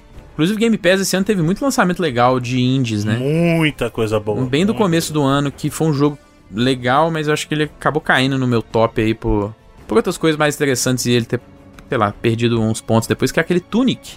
Foi um dos Bom indies Zelda da sucesso. Raposinha. Zelda da Raposinha. Zelda da Raposinha, que é um jogo legal demais em termos de design, assim. O game design dele, ele tem aquela visão isométrica, né? E ele é cheio de Uhum. coisa escondida no mundo, assim, que ele usa a natureza dessa, do seu visual isométrico pra esconder passagens e esconder acessos, assim, de forma muito inteligente, sabe? E ele tem uma coisa que é muito legal, que na apresentação dele, que toda, toda a identidade visual do jogo mesmo é como se fosse pra ser um jogo antigo de Super Nintendo. E você tem meio que um, um menu, tipo, o personagem é pra ter tipo um, um livrinho de anotações, que é igualzinho um manual de jogo antigo, assim, né? Que aí ele- onde você tem. Você aprende o tanto de coisa de história e da jogabilidade através desse manual, que ele tá numa língua que não é, é uma língua inventada lá qualquer. Você meio que aprende com as simbologias, assim, então. É um jogo bem, bem especial, só que acho putz, ele pegou bizarro na dificuldade, no, na- e tipo, no, no segmento final, nas coisas que você tem que fazer pra chegar no chefão final, assim, que eu acho que ele deu uma pelada meio desnecessária. Apesar dele ter uma- um menu lá pra você ficar in- invencível, quando eu vi o, o jeito que o jogo tava indo pro final, eu fiquei até meio sem, sem vontade de terminar, sabe? Foi meio, meio broxante, assim, algumas escolhas que eles fizeram no final, mas é um joguinho bem, bem legal. E pra galera do 99 aqui, tem muito esse espírito no- nostálgico, né? Eu acho que é um jogo que quem tiver Game Pass aí, né? hoje em dia já tá nas outras plataformas, também tá no Playstation e tal. É, ele é muito legal. Ô, ô Bruno, Oi. Sonic Origins. Saiu aí a coletânea da SEGA. Lamentável, né? Infelizmente. Ih, Essa, essa foi o movimento mais safado que eu já vi da Sonic SEGA. 1, Sonic 2, Sonic CD, Sonic 3. O que poderia ser uma linda homenagem pra Sonic se tornou num grande pesadelo pra quem é fã da franquia. Primeiro, porque a SEGA, num movimento canalha, pra justamente forçar a galera a comprar esse e não ter acesso aos clássicos, removeu os clássicos das lojas. Safadeza oculta, lembra, Bruno? Não, é, não, O total. restart. E sem falar que a qualidade do porting foi muito questionada. E aí eles queriam colocar a, ca- a cabeça do pessoal do, da, da equipe do Whitehead a prêmio lá. Não, não, na verdade não é o Whitehead, é o outro cara lá do. que eu esqueci o nome. Mas, cara, produto ruim, DLC absurdo. Você tem que comprar a tela. Mano, é um bagulho absurdo. Tipo, você comprar animação na tela de título. Se, você com- se- se você não compra, sua tela de título é estática. Se você compra o DLC, você ganha as- as- uma ilha 3D na sua tela título. Olha o tipo de absurdo que eles estão cobrando da pessoa. Modo espelho dos mapas. Vai, vai tomar banho, cara. Esse produto é ridículo. Ridículo. Lamentável. Lamentável. Mas o. Sonic teve outro produto aí que é divisivo também, que é o Sonic Frontiers, né? Nossa, vocês jogaram, curtiram? Ele- Então, é, eu não joguei ainda, Não joguei, tô com zero Sonic pressa mundo de aberto, jogar. mas eu tenho Ô, muita na vontade moral, de jogar. mano, eu joguei no Switch, meu Deus do céu, parecia que eu tava jogando Play 1, cara. Cara, é, meu Switch a versão é tipo assim, nem. nem, nem é foda que é ela não tem nada. muito. Felipe, Ela não te- tem nada a ver com as no outras. chão, assim, cara. é, ela não tem a ver com as versões dos videogames mais modernos aí, infelizmente. Mas assim, em estrutura eu tô muito afim de jogar. Eu, infelizmente, ainda não joguei, mas essa parada do mundo aberto, da, da forma com que eles adaptaram o Sonic pro mundo aberto. Muita gente que é fã de Sonic am- amou esse jogo, né? Inclusive ele vendeu bem pra caramba. Mais de 2 milhões e meio de cópias em um mês, mais ou menos aí. Que pra franquia tá um número excelente, assim. Principalmente pra um, pra um produto que nos reviews aí, nota 7, ficou mais ou menos, que é uma coisa que a gente sabe que influencia as vendas. Mas parece que os fãs gostaram muito, ou pelo menos estão mais divididos aí. Eu, eu pretendo jogar esse jogo no ano que vem. Eu zero vontade de jogar, jogarei quando tiver no Game Pass. E é isso. E ainda assim vai jogar aquela meia horinha ali pra ver e vai desistir, provavelmente. É, provavelmente. Vamos ver, né? Porque, mano, nossa, esse aí não me pegou, não. Foi lançado um jogo do Clonoa? É isso mesmo? Não, coletânea, né? É um remaster do 1 e do Do 2. 2, né? Tipo um, quase um remake, na real. Assim, né? Mas é um remaster que já tinha saído antes, né? Não, não, esse é um Não. novo. É assim, teve um remake do primeiro pro Wii na época. Isso. E aí esse remaster é remaster dessa versão do Wii e mais o remaster do 2, que é a versão do Play 2, entendeu? Captei.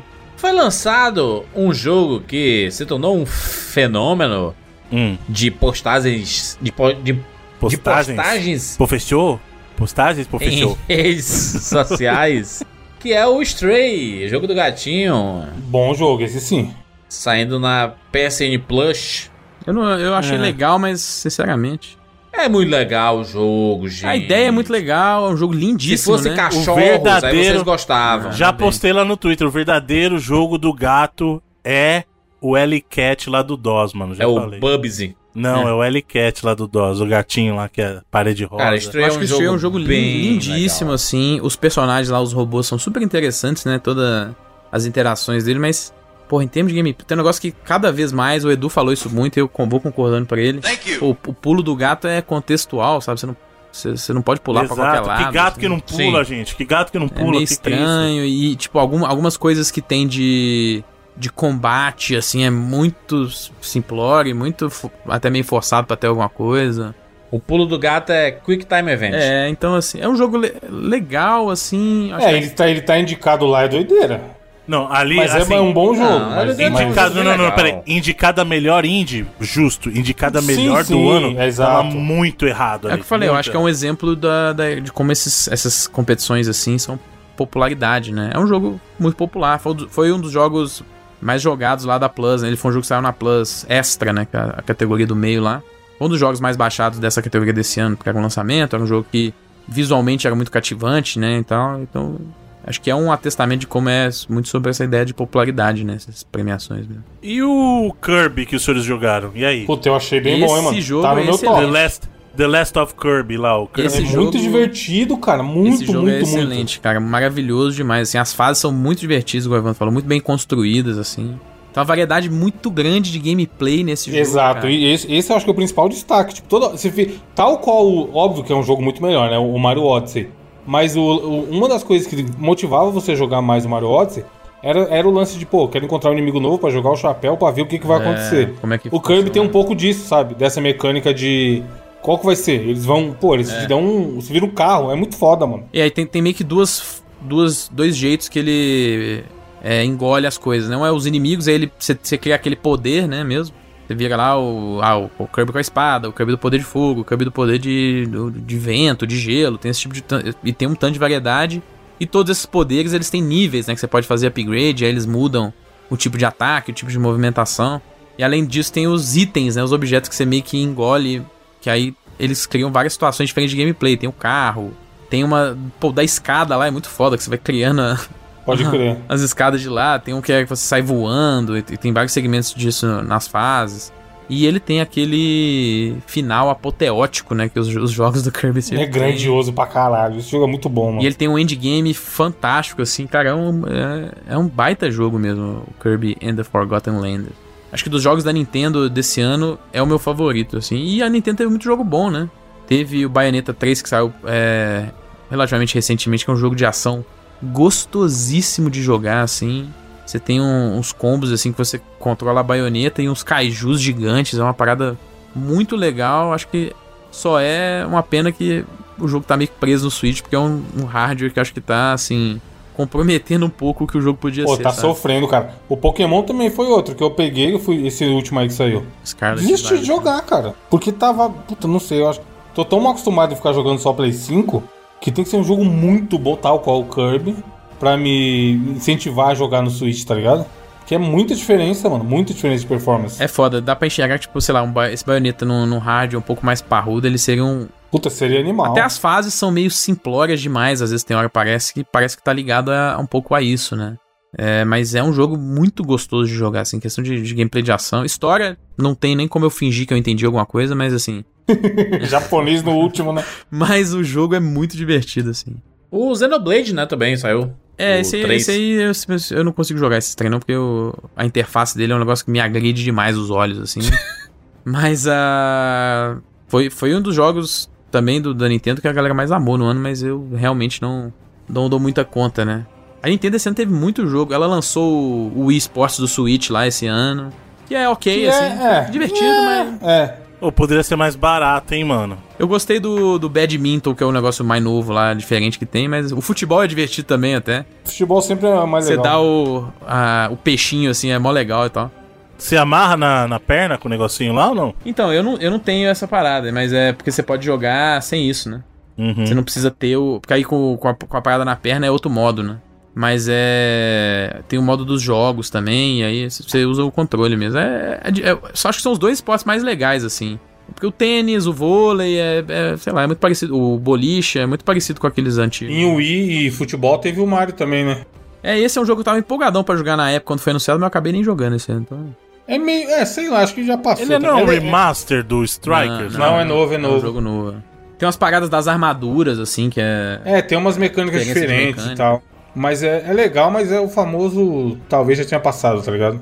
N- Não colocaria como um destaque do ano, oh meu Deus, que jogão que saiu esse ano. Mas é legalzinho, é Mario, né? Você não chegou a comentar o Ghostwire, não? Chegou, Felipe? Eu joguei o Ghostwire Tokyo. Gostou? É um jogo legal no, no PlayStation 5, é um jogo da Bethesda, né? Com certeza vai sair no Game Pass ano que vem, começo do ano que vem, março ou abril aí. É um jogo legal, assim, da, da, que, é, que é do Shinji Mikami, né? Não dele, mas do estúdio dele, né?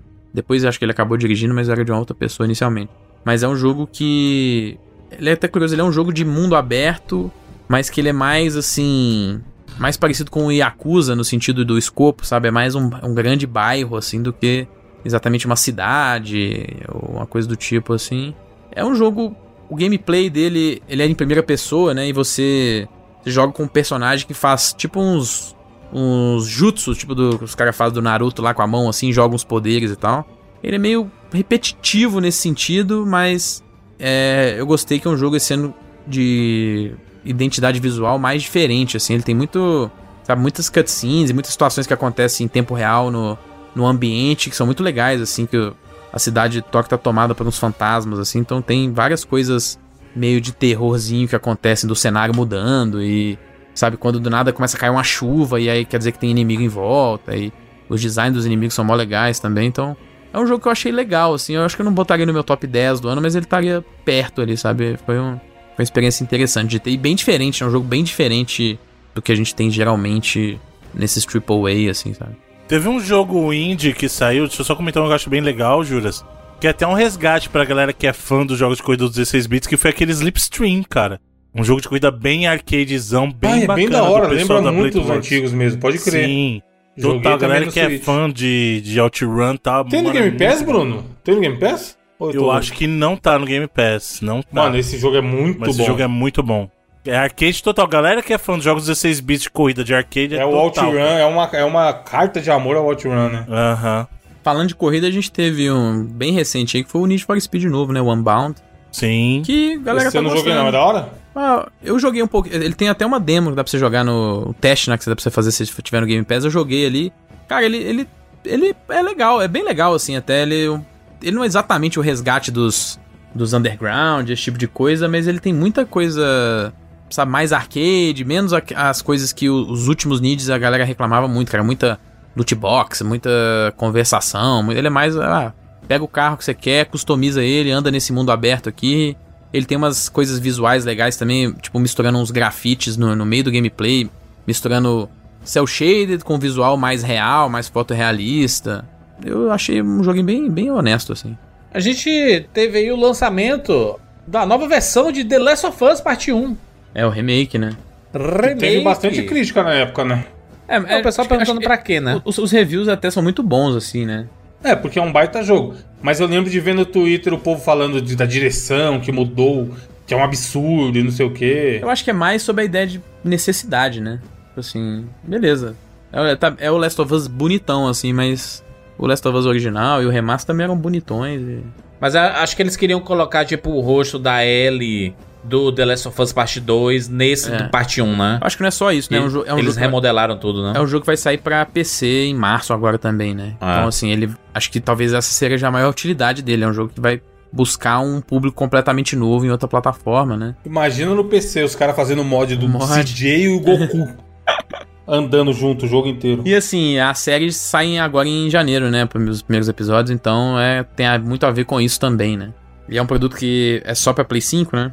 Diferentemente das outros lançamentos da Sony no ano. Inclusive a Sony esse ano só lançou jogo de série muito grande, né? Horizon, Gran Turismo, God of War, The Last of Us, jogos novos, vamos dizer assim. São todos de séries muito grandes, né? Foi um ano onde ela postou bem na, nos blockbusters dela aí. Tivemos também FIFA 23. Ah, who cares? Pegaram só pra Não, jogar não, não. a Liga, Copa. né, mano? Não, não, peraí. É importante falar que é o último FIFA, né, gente? Então é, Ah, um legado aí. Isso é verdade, é o último que vai se chamar FIFA. Né, o último FIFA por debaixo daí, não nada impede de surgir um FIFA daqui pra frente com outra Não empresa, vai né? ter, gente. Não vai ter. Mas não tem. É, vai ser mó lixeira se fizerem Já, isso. já vão ter os jogos FIFA aí no celular, né? Um, com o nome FIFA, né? Já estão programando aí pro ano que vem. Mas nos consoles, jogos assim. Uma coisa muito da hora que tem no FIFA, não sei se vocês assistiram, mas no modo carreira lá, tem o Ted Laço. Real oficial. É, é, desse, É, desse ano tem, é verdade. É. Ele e o time, tá ligado? Não só o personagem lá renderizado e tal. Richmond. É Richmond? Mas você pode jogar com um time é, que, que tem os jogadores. E aí é muito triste, porque se eu já jogava o carreira e me apegava ao, ao Zezinho da esquina que eu contratei e subi com ele, como é que eu vou mandar os caras do, do Richmond embora, Felipe? o cara lá do Football Life, tá ligado? Danny. Danny, não, Da- Danny Rojas. Danny- É, o Dani Dani Rojas. Rojas. Como? Como eu vou. Não sei. Football O, Life. o, o Everton fez uma proposta de 50 milhões. Nunca vai jogar até pra aposentar aí, meu filho. Muito foda esse modo. E teve DLC de graça da Copa também, que foi bom. Tivemos um dos jogos indicados aí no, no Jogos do Ano. A Plague Tale Hacking. Que é outro jogo que saiu no lançamento do Game Pass também, né? Acho que um dos, um dos maiores do ano em questão disso aí. Assim, curtiram? eu não. Eu, eu joguei o primeiro. Ele é uma sequência, né? Do A Plague Tale Innocence. Jogo de 2018, eu acho. É bem bonito o jogo. É um jogo lindíssimo, assim, o Plague Tale Requiem. Bem bonito mesmo. Muito mais bonito que o, que o jogo lá primeiro. E tem um, um cast de personagens interessante. Ele é uma sequência direta do primeiro jogo, então, sim, pra Tem uma vibezinha ico de você ficar andando Acho que de ele tem uma dada vibezinha até meio Last of Us, assim, sabe? Inclusive, é, na época do primeiro jogo, era uma inspiração que o estúdio falava abertamente, assim, no The Last of Us. Mas, sei lá, o gameplay não me agradou muito e eu acabei largando ele com umas 4 horas, assim. Pareceu que pra mim eles. É um jogo de stealth, né? Principalmente. No primeiro jogo, basicamente você tinha que ou se esconder ou criar distrações pra você passar dos inimigos, e aí tinha algumas mecânicas diferentes, porque ele envolve também a ideia da. É da. Da peste negra, né? É, no- na Europa lá. Então você É. tem a- aquela parada dos ratos, ele tem um. Aquele amontoeira gigantesca de ratos, é um negócio até impressionante visualmente e tal.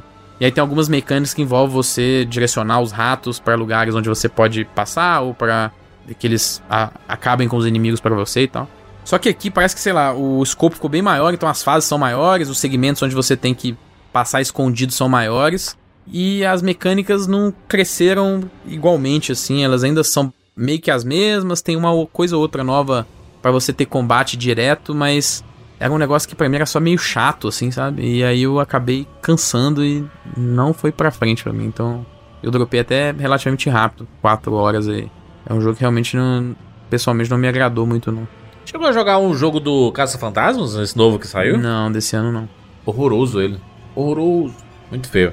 E, né, vamos falar aqui o famigerado God of War Ragnarok, que o Bruno disse que não ia sair esse ano diversas vezes. Afirmou, apostou, igual na eleição, E saiu, né? igual na eleição sentou na galáxia também. E Eu saiu. apostei o e- quê na eleição, querido? Não apostei. Escuta lá o bônus, ouvinte. Escuta o bônus. Caramba, mano, foi. Quando é que foi lançado o outro, hein? 2018? 18. É, 2018. Caraca, quatro anos já? Putz grila. É, foi 4 anos e meio quase, né? Caramba, hein? Porque, cara, que jogo maravilhoso, hein? Minha Nossa Senhora. Como é gostoso jogar. Eu gostei mais de jogar ele, por exemplo, do que o Elden Ring. Como jogo. Eu acho que gameplay, gameplay ele é um negócio muito muito bom e muito melhor até que o- não muito melhor, porque eu, acho- eu gosto muito do gameplay do primeiro, mas ele é melhor, né? Eu tenho dificuldade de, de falar qual que é o meu favorito entre os dois, assim. Eu também tenho. Eu vou, eu vou decidir na, na hora aqui, tá? É, eu, não- eu, eu, eu não falo nem só entre o Elden Ring e o God of War Ragnarok, eu também tenho essa dificuldade. Já, já dando um spoiler cabuloso aí da nossa lista. Mas entre God of War 2018 e o Ragnarok. Porque assim, eu acho que o Ragnarok é um jogo, como eu falei, gameplay muito melhor. Ele é um pouco até ousado em questão de narrativa, assim, é, em relação ao primeiro. Ele tem muito mais conteúdo. Pô, tem conteúdo demais aqui. Demais. Ele não chega a ser um jogo de mundo aberto, mas tem tantos cenários gigantes, assim, né, nos, nos, nos reinos que você passa, né? Que é quase isso, né? Assim, em alguns momentos. E ele ainda é um jogo linear, aquele tradicional action adventure que a gente gosta, mas ele tem muito conteúdo quase com a identidade de mundo aberto em alguns momentos. E tem, também. e tem uma arma nova que modifica muito o jogo, né, em si. É excelente, assim, a, arma nova. É um negócio realmente. E, e a forma. Putz, é, o primeiro jogo tem aquela questão da, da câmera sem cortes e tal, né? É. Eu acho que nesse jogo aqui é até muito mais interessante a forma como ele. Ela ainda é, teoricamente, sem cortes, né? Claro que é um videogame, ele não tem. Ele tem corte o tempo inteiro, né? Mas assim, é. A forma com que foi construído aqui, acho que é muito mais interessante, né? Essas transições, não sei se o Jurandir concorda. Inclusive, pô, tem a cena. A gente provavelmente vai fazer um programa, um cast desse, desse jogo, mas assim, tem algumas cenas nesse jogo que é um negócio que eu, eu, pela primeira vez na minha vida, eu salvei cutscenes no meu no, no HD do meu videogame, sabe assim? Apertar o botão do share do Play 5 e gravar os últimos 5 minutos, assim, pra poder assistir de novo. Era um negócio que eu Cara, tem uma- assim. Tem uma batalha específica, é logo no começo do jogo. Não é- Não é no começo, né? Mas tipo assim, é a primeira grande batalha do jogo. É uma das coisas mais impressionantes que eu já vi em videogame, assim, de escala. As primeiras duas horas do jogo, assim, é porrada atrás de porrada e, e vamos e é loucura e. Acho que não é spoiler porque no, no final do, do primeiro God of War. É, talvez é spoiler pra quem nem, nem viu, nem jogou nem o primeiro, né? Então, assim, talvez acho que é spoiler. Mas, mas foi muito falado, né? A aparição do Thor, né? O, até porque o pessoal ficou comparando o visual do Thor, do Thor Ragnarok, O que não faz sentido, né? A gente já o conversou Thor da sobre Marvel isso. e o Thor do God of War, né? O Thor da mitologia nórdica não tem nada a ver com Chris Hemsworth, gente. Pelo amor de Tem Deus. mais a né? ver com o do, do jogo aqui, né? Muito mais. E também não é fiel. E outra coisa. O God of War não é material Não é, né? de referência pra mitologia, nem grega, nem nórdica, tá?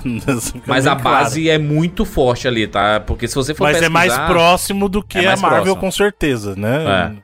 Toda a mitologia é um negócio fantástico. Acho que God of War ele teve essa parada, né, de enriquecer muito a en- enriquecer não, mas incentivar a vontade de você querer pesquisar sobre esses assuntos mitológicos, saca? E o God of War Ragnarok é uma coisa muito legal porque ele toca em um ponto que a gente viu recentemente na cultura pop retratada de diversas formas, o relacionamento Odin, Thor, Loki e as pessoas ao redor. E ele dá uma profundidade muito legal pra muitos desses personagens. God of War realmente, em termos de narrativa, é. Em termos de narrativa, de história, melhor história do ano, pra mim. De todos. De todos os jogos que eu joguei esse ano. É o, o Ragnarok. Só não gosto muito do final. Eu acho um pouco. Sabe, ele encerra com preguiça, meio melancólico assim, sabe? E eu. Ai, caramba, cara. Eu. Sei lá, eu queria um negócio muito mais épico. Você e- queria um. Um Avengers Endgame, assim. Talvez, talvez. Inclusive, cara, eu Porra, acho é que existe. impossível, mano. Eu acho que existe um paralelo bem grande aí de. Ah, é, Guerra Infinita e. Tem. Endgame Tem mesmo. Entre os dois God of War. Só faltou tocar. Pam, pam, pam, pam. Eu acho. Muita gente ficou falando, ah, o God of War Ragnarok é como se fosse o Last of Us Parte 2 pro Last of Us 1. Eu falei, eu acho que é mais. É como se fosse o Endgame pro Guerra Infinita. Acho que é mais assim, sabe? Tá, mas é. A, a gente vai Discutiremos conversar, isso eventualmente. Obviamente, é, falaremos a fundo com spoilers e tudo mais, e a Isso. gente pode aprofundar aí. Mas tem algumas decisões assim que eu falo assim: pra que que fez isso se não utilizou isso, saca? Foi, é meio assim, saca? É. Mas, cara, que, que jogo gostoso. Sabe aquele jogo que você joga? Era, era. Acho que é o sentimento que eu tive quando eu joguei o Shadow of Mordor. Sabe? Que eu jogava, eu disse assim: o jogo gostoso pra jogar. De, de- a jogabilidade boa, tudo responde bem. é, as batalhas são boas, são divertidas. Você sente vontade de procurar tudo que tem de possibilidade. É, é muito legal. Que venha o próximo, cara. Que venha o próximo. É, Isso é muito pessoal, né? Mas assim, eu gosto muito desse tipo de jogo, né? Aquele é? jogo de ação e aventura que é bem cinematográfico e que, sabe, tem essa. E que não esquece que é um jogo também, né? Tipo assim, você joga pra caramba, né? Inclusive, eu acho que ele, é, ele tem mais essa identidade de videogame do que o de 2018, né? 2018, às vezes, ele é mais introspectivo em vários momentos. E ele tenta, às vezes, um- em alguns momentos, esconder que é um videogame. Aqui, É. pô, aqui tem um, tem um momento lá no início do, do, do, do jogo, nessa batalha que você falou, que ele brinca com a natureza dos videogames de uma forma genial, assim, né? É. é um baita jogo, cara. É realmente parabéns pros caras terem conseguido fazer algo pelo menos igual em questão de qualidade do jogo de 2018, né? que era uma tarefa difícil.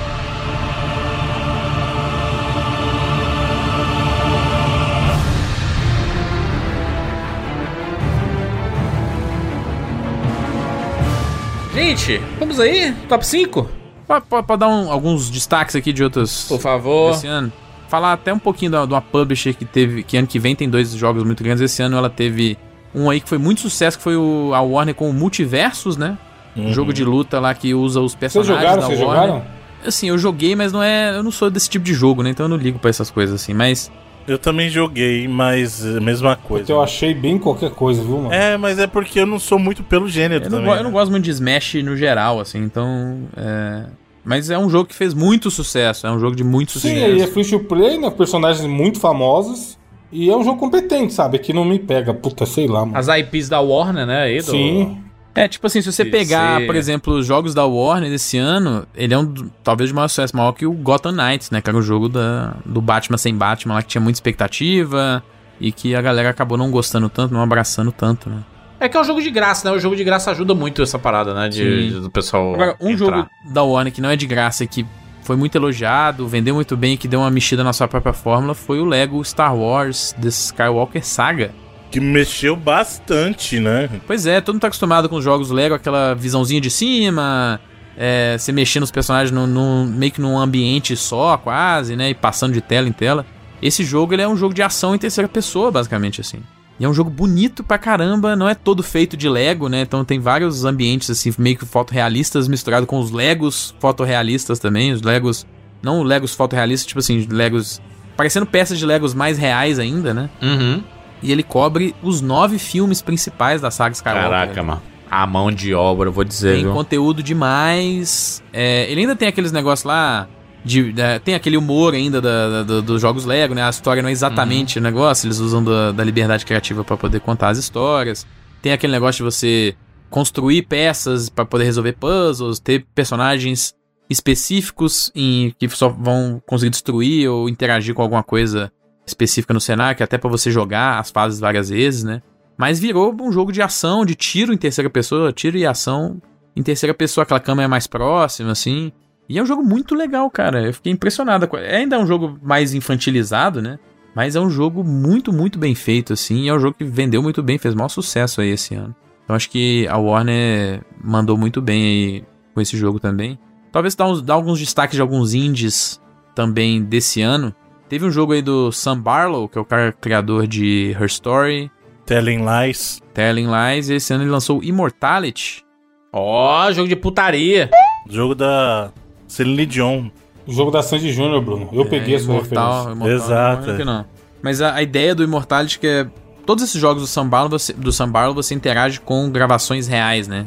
Ele é meio que o FMV moderno, assim. E aqui você basicamente assiste fitas de gravação mesmo com, sabe, as claquetes e às vezes erros e às vezes conversas de atores entre cenas e tal. E as cenas em si. De três filmes diferentes que tem é, pessoas da produção e atores em comum Isso. Cenas de bastidores, né? Não só o filme, você vê a gravação e vê Isso. cenas de bastidor também. É, e ele tem uma Isso. mecânica bem legal que você pode dar zoom em um objeto do cenário, por exemplo. E aí pra outra cena que aquele objeto também tava. ou personagens, ou, ou até coisas temáticas da, daquela cena e você descobrir novas fitas e novas cenas, né? Uhum. E a ideia é você desvendar o mistério do que, que aconteceu com alguns dessas pessoas, né? É, não é nem personagens, com algumas das pessoas envolvidas é, em todos esses essas produções aí. São filmes. é, um dos filmes, por exemplo, nunca saiu, nunca foi finalizado. Teve. Você vai descobrindo aos poucos que teve alguma uma coisa que aconteceu durante as gravações que afetou é, esse processo de lançamento do filme. E eventualmente você descobre que tem algo maior por trás de todos esses filmes, assim. Então, eu achei um jogo excelente, assim, cara. Muito, muito bem performado. Tem essa. Tem uma mecânica que você, como eu falei, você descobre depois, assim, de como você interagir com esses filmes de uma forma um pouquinho diferente. Que é o que vai te mostrar ali esse mistério maior por trás de tudo. É o Bruno que é um cara que conhece mais os jogos do Sam Barlow. Esse foi o único que eu joguei, então assim, eu não tenho muito conhecimento dos outros. Não gostou tanto quanto os outros, né? Mas eu achei um jogo muito legal. assim. Não é que ele é um jogo ruim, é que realmente os outros são muito bons.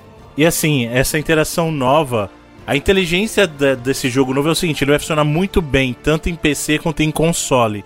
Os jogos anteriores do, do Sam Barlow, eles funcionam muito melhor com PC. Eles não funcionam tão bem com, com console porque eles dependem muito do que você digita. Os dois primeiros você sente mais. Como é que eu vou dizer assim? Exige mais de você no sentido que ele não te dá nada. Não adianta você clicar em fita, não adianta nada. Vai ser tudo que você digitar. Tudo que você quer procurar, você precisa efetivamente digitar. Então eu acho que eles são mais desafiadores. Sabe? N- não é que o Immortality é ruim, eu acho que ele é o mais fraco deles, porque o desafio dos outros eu acho um pouco maior, né? Mas nem por isso ele deixa, ele deixa de ser um jogo bom, ele é um jogo muito bom. Só não, na minha opinião, num ranking, eu colocaria Her Story em primeiro disparado, segundo Telling Lies e terceiro Immortality, assim. Mas é um jogo muito bom, é muito bom mesmo. Excelente. Vamos lá pro nosso top 5? Tem só um jogo também que eu queria mencionar que ficou, foi um jogo muito importante, o Sifu. Esse jogo é bom, mano. Eu fiquei, fiquei tentado a comprar, hein? Eu queria jogar muito esse jogo, eu não joguei ainda, mas assim, parece ser muito legal mesmo. Ele é tipo um. A ideia do Sifu é um jogo de Kung Fu, né? De combate de Uhum. porrada franca na mão. E o seu personagem, toda vez que ele perde uma fase, ele fica mais velho, né? E você meio que começa do, começa do começo. Ele tem elementos de roguelike aí nele, né?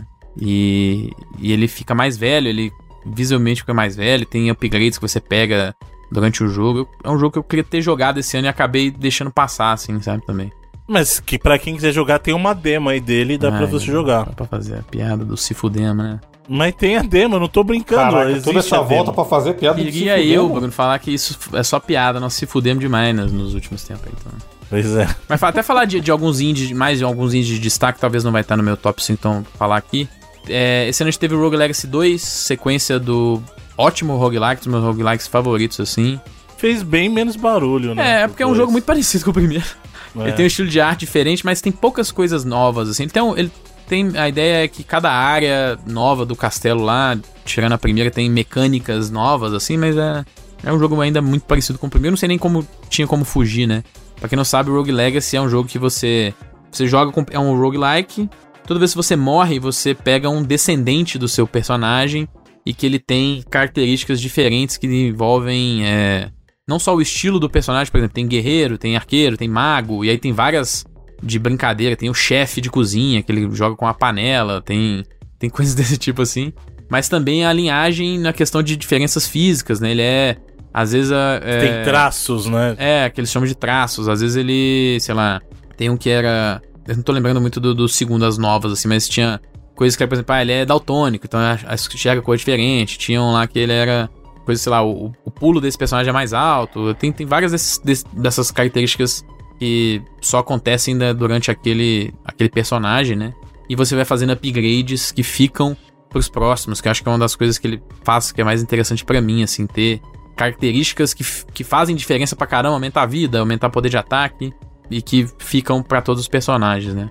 Um que fez muito sucesso esse ano de indie, criticamente, acho que ainda não fez muito barulho, mas que é um adventure chamado Norco, que ele saiu recentemente no Game Pass também, fez muito sucesso no PC no começo do ano. E é um jogo bem legal, cara, de adventure. Ele ele ele tem aquele esquema clássico do adventure de a, a tela e você usar o mouse, né, Pra interagir com as coisas e tem muita escolha de diálogo, tem alguns minigames assim pra você resolver puzzles e tal.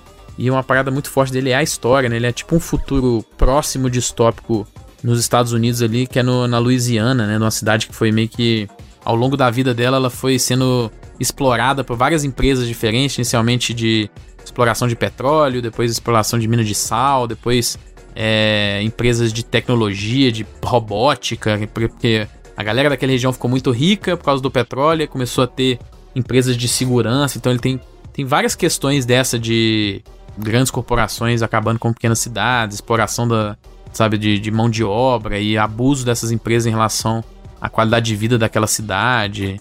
Então tem, é um jogo que tem várias discussões muito massas e uma, um assunto de sci-fi, assim, é, distópico, mas próximo da nossa realidade, muito legal também.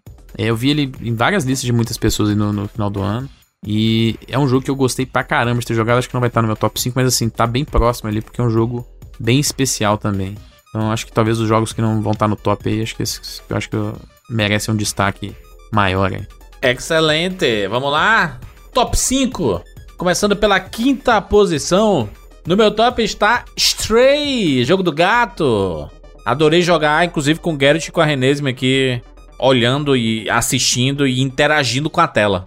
Acho que aqui tem gato foi, foi um plus, assim, porque é um jogo apaixonante pra quem tem gato. Vamos lá, Felipe. O meu quinto lugar é o Kirby and the Forgotten Lands. Joguinho, como eu Oi. falei, a gente falou bastante dele, maravilhoso demais da Nintendo. Jogo charmosíssimo, com muita variedade de gameplay e O melhor Kirby? Eu não sou, eu não sou, inclusive eu sou conhecido por é, não gost, não ligar muito pros jogos Kirby, falando que o meu favorito era o Kirby de, de golfe, né, que é o. Dream Course, que é excelente, um jogo excelente. Pra mim virou o meu Kirby favorito assim, porque é o mais diferente, é bem diferente deles também, né? Tô com o Felipe, o meu é de longe, porque eu nunca fui o Zé Kirby e Ele esse tentou jogo é ser algo mais é, jogo de, de aventura tradicional, assim, mais de elementos de ação e plataforma, misturando umas sensibilidades mais modernas, assim, né? É, o meu quinto lugar foi o Tartaruga Ninja, que o Jurandir Massa. citou aí, cara. Foi um dos jogos que eu mais me diverti. O famoso assim, ah, vai ser mais um joguinho do Game Pass aí, né? Ba- Baixar aqui pra ver qual é que é. E, pô, no primeiro dia que eu baixei e joguei ele, eu devo ter jogado, sei lá, umas duas horas. Sem parar, sabe? E foi um dos jogos que eu só parei pra jogar porque eu precisava sair no dia. Então, assim, é muito bom, muito conteúdo, muito legal. E ele se mantém divertido do começo ao fim. Em nenhum momento eu fiquei com aquela sensação de, ah, esse jogo não acaba nunca mais não. Então, pô, foi uma surpresa do ano, sabe? Ele é bem legal. E a galera tem meme de que o Game Pass não tem jogo bom e o caramba. Tem muito jogo bom. Tem muito jogo meio merda também, mediano pra baixo, mas esse é um jogo muito bom que tá lá no Game Pass. Tudo bem, Bruno? Meu quinto colocado é o Immortality, do Sam Barlow. Como eu falei, é um bom jogo, não tá no meu top dele, mas nem por isso ele deixa de ser bom. Ele é um, é um jogo muito bom, só não é tão bom quanto os outros dois, mas vale sim os melhores do ano. Hein? Seria o meu 6 ali, eu joguei. Tá, tava disputando com o Kirby o quinto. Vamos lá, minha quarta posição. Jogo da Tartaruga Ninja, obviamente. Jogo divertidíssimo. Bom, Inclusive, pude jogar com quatro pessoas ao vivo. Foi muito bom. Há muito tempo que eu não tinha essa sensação de jogar. Aí, Bruno, co-op. Viu como é local, que é bom? Viu como é que é Com bom com a quatro local? pessoas. sempre falo. Jogando no Switch. A gente de- despenou o Switch, né? Aqueles controlinho minúsculo e, e dois sem fio. Ficou um negócio. ah, ficou um negócio estranhaço. Mas, cara, foi, foi muito divertido. É um jogo muito legal. Sabe que outro jogo que dá pra fazer isso, Juras? Ah, 99 vidas. é claro. Somos, somos pioneiros. Mentira, somos pioneiros nada, não, mas estamos aí, na atividade. Inclusive, né, o jogo, Jogo da vezes saiu pra celular, hein? Olha aí, Exatamente. Aí. iOS e Android, tá vendo? Tome na cara. E tem online. Toma! E tal qual o Tartaruga... É, é, não dá pra falar que Tartaruga Ninja de graça, porque tem que pagar o Game Pass, né? Mas os nossos versão mobile, só baixar aí, ó. Nem o Game Pass você precisa pagar. Versão Exato. mobile de graça e versão pra videogame. Ontem eu tava vendo no Nintendo Switch Store lá. Cara, tava R$3,50. Até bem isso, hein, Bruno? Quem é que bota esses. É, é o seu Nintendo? Ele fala assim: esse jogo merece 3 reais. E aí bota lá? Hum, não, tem duas situações de, de desconto em plataforma. Você tem uh, os convites para promoções. Então vai ter uma promoção, sei lá, especial. Eles convidam pessoas que queiram se inscrever. E tem promoções normais que você pode colocar de tempo em tempo. Então, nesse caso, quando tem alguma promoção grande, a gente a gente é convidado. Ou em outros Entendi. casos, dependendo do período do ano, a gente vai lá e bota uma promoção para dar uma agitada na galera, né? Entendi. Felipe, segundo. É, quarto lugar. O meu quarto lugar é um jogo que a gente não mencionou aqui ainda, que é um indiezinho chamado Neon White. Puta, bom, mano. Um jogo. Um jogo Não tá na minha lista porque eu não joguei tanto. Mas provavelmente entraria se eu tivesse jogado mais, hein, Felipe? Eu acho que é a minha maior surpresa do ano ali. Qual o nome? Neon, Neon neon White. de neon mesmo, Neon White. Ah, Neon A parada dele é o seguinte, é um jogo que mescla card game, me- tem quase nada de card game assim. Eu não sei, peraí, só pra explicar, eu acho que o Juras viu, a gente tava assistindo o evento, o Juras viu esse vídeo. Lembra de um, um vídeo de um cara que ficava com a carta na mão enquanto um monte de coisa acontecia no mundo em primeira pessoa? É um jogo Era exatamente de ação em primeira pessoa, que essas cartas que a gente coleta são armas. E armas tipo assim, e pode, elas podem ser usadas como armas mesmo, é, com tiro diferente, tipo assim, uma carta de tal cor é uma pistola, a carta de outra cor é uma metralhadora, uma escopeta, esse tipo de coisa. E aí você pode usá-las como arma, porque cada uma delas tem um tiro diferente, né? E você pode usar ela também descartando essa carta. Toda vez que você descarta a carta, você ganha um movimento, um, uma habilidade de movimento diferente. Por exemplo, quando tem uma carta que você descarta que ela vira um pulo duplo, a outra é tipo um dash pra frente, a outra é um pisão no chão. Entendi. E, e a ideia do gameplay é você vencer essas fases, eliminando todos os inimigos e chegando até o final dela, é, que aí você tem vários elementos de plataforma, né? Você pular e, como eu falei, dar dashes e dar usar elementos do cenário pra voar mais, mais, mais rápido mais longe. E a ideia é você tentar finalizar essas fases o mais rápido possível, né? Então ele tem esse elemento de ação frenética que, cara, é, é muito, mas muito, mas muito gostoso você jogar o jogo e tentar cada vez terminar as fases mais rápido. Então ele tem pri- primeiro esse elemento de gameplay, ele é um jogo assim, gameplay na mão, excelente, um jogo dos jogos de ação mais interessantes que eu joguei muito tempo nesse sentido, porque você tem claramente modos que você deve terminar a fase, só que a graça dele é você conseguir cortar aquela que a gente chama de cortar as quinas, assim, sabe?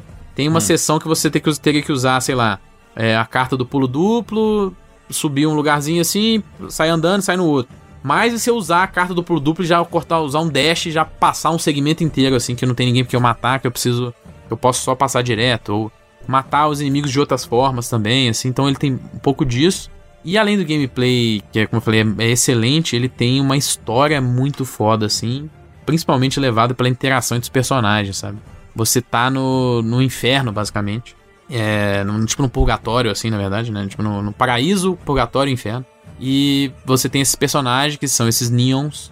E eles, é, eles matam os demônios, assim, pra agradar certas entidades. E eles estão meio que numa disputa pra quem mata mais é, vai ter benefícios melhores nesses, ne- ne- nessa vida futura e tal.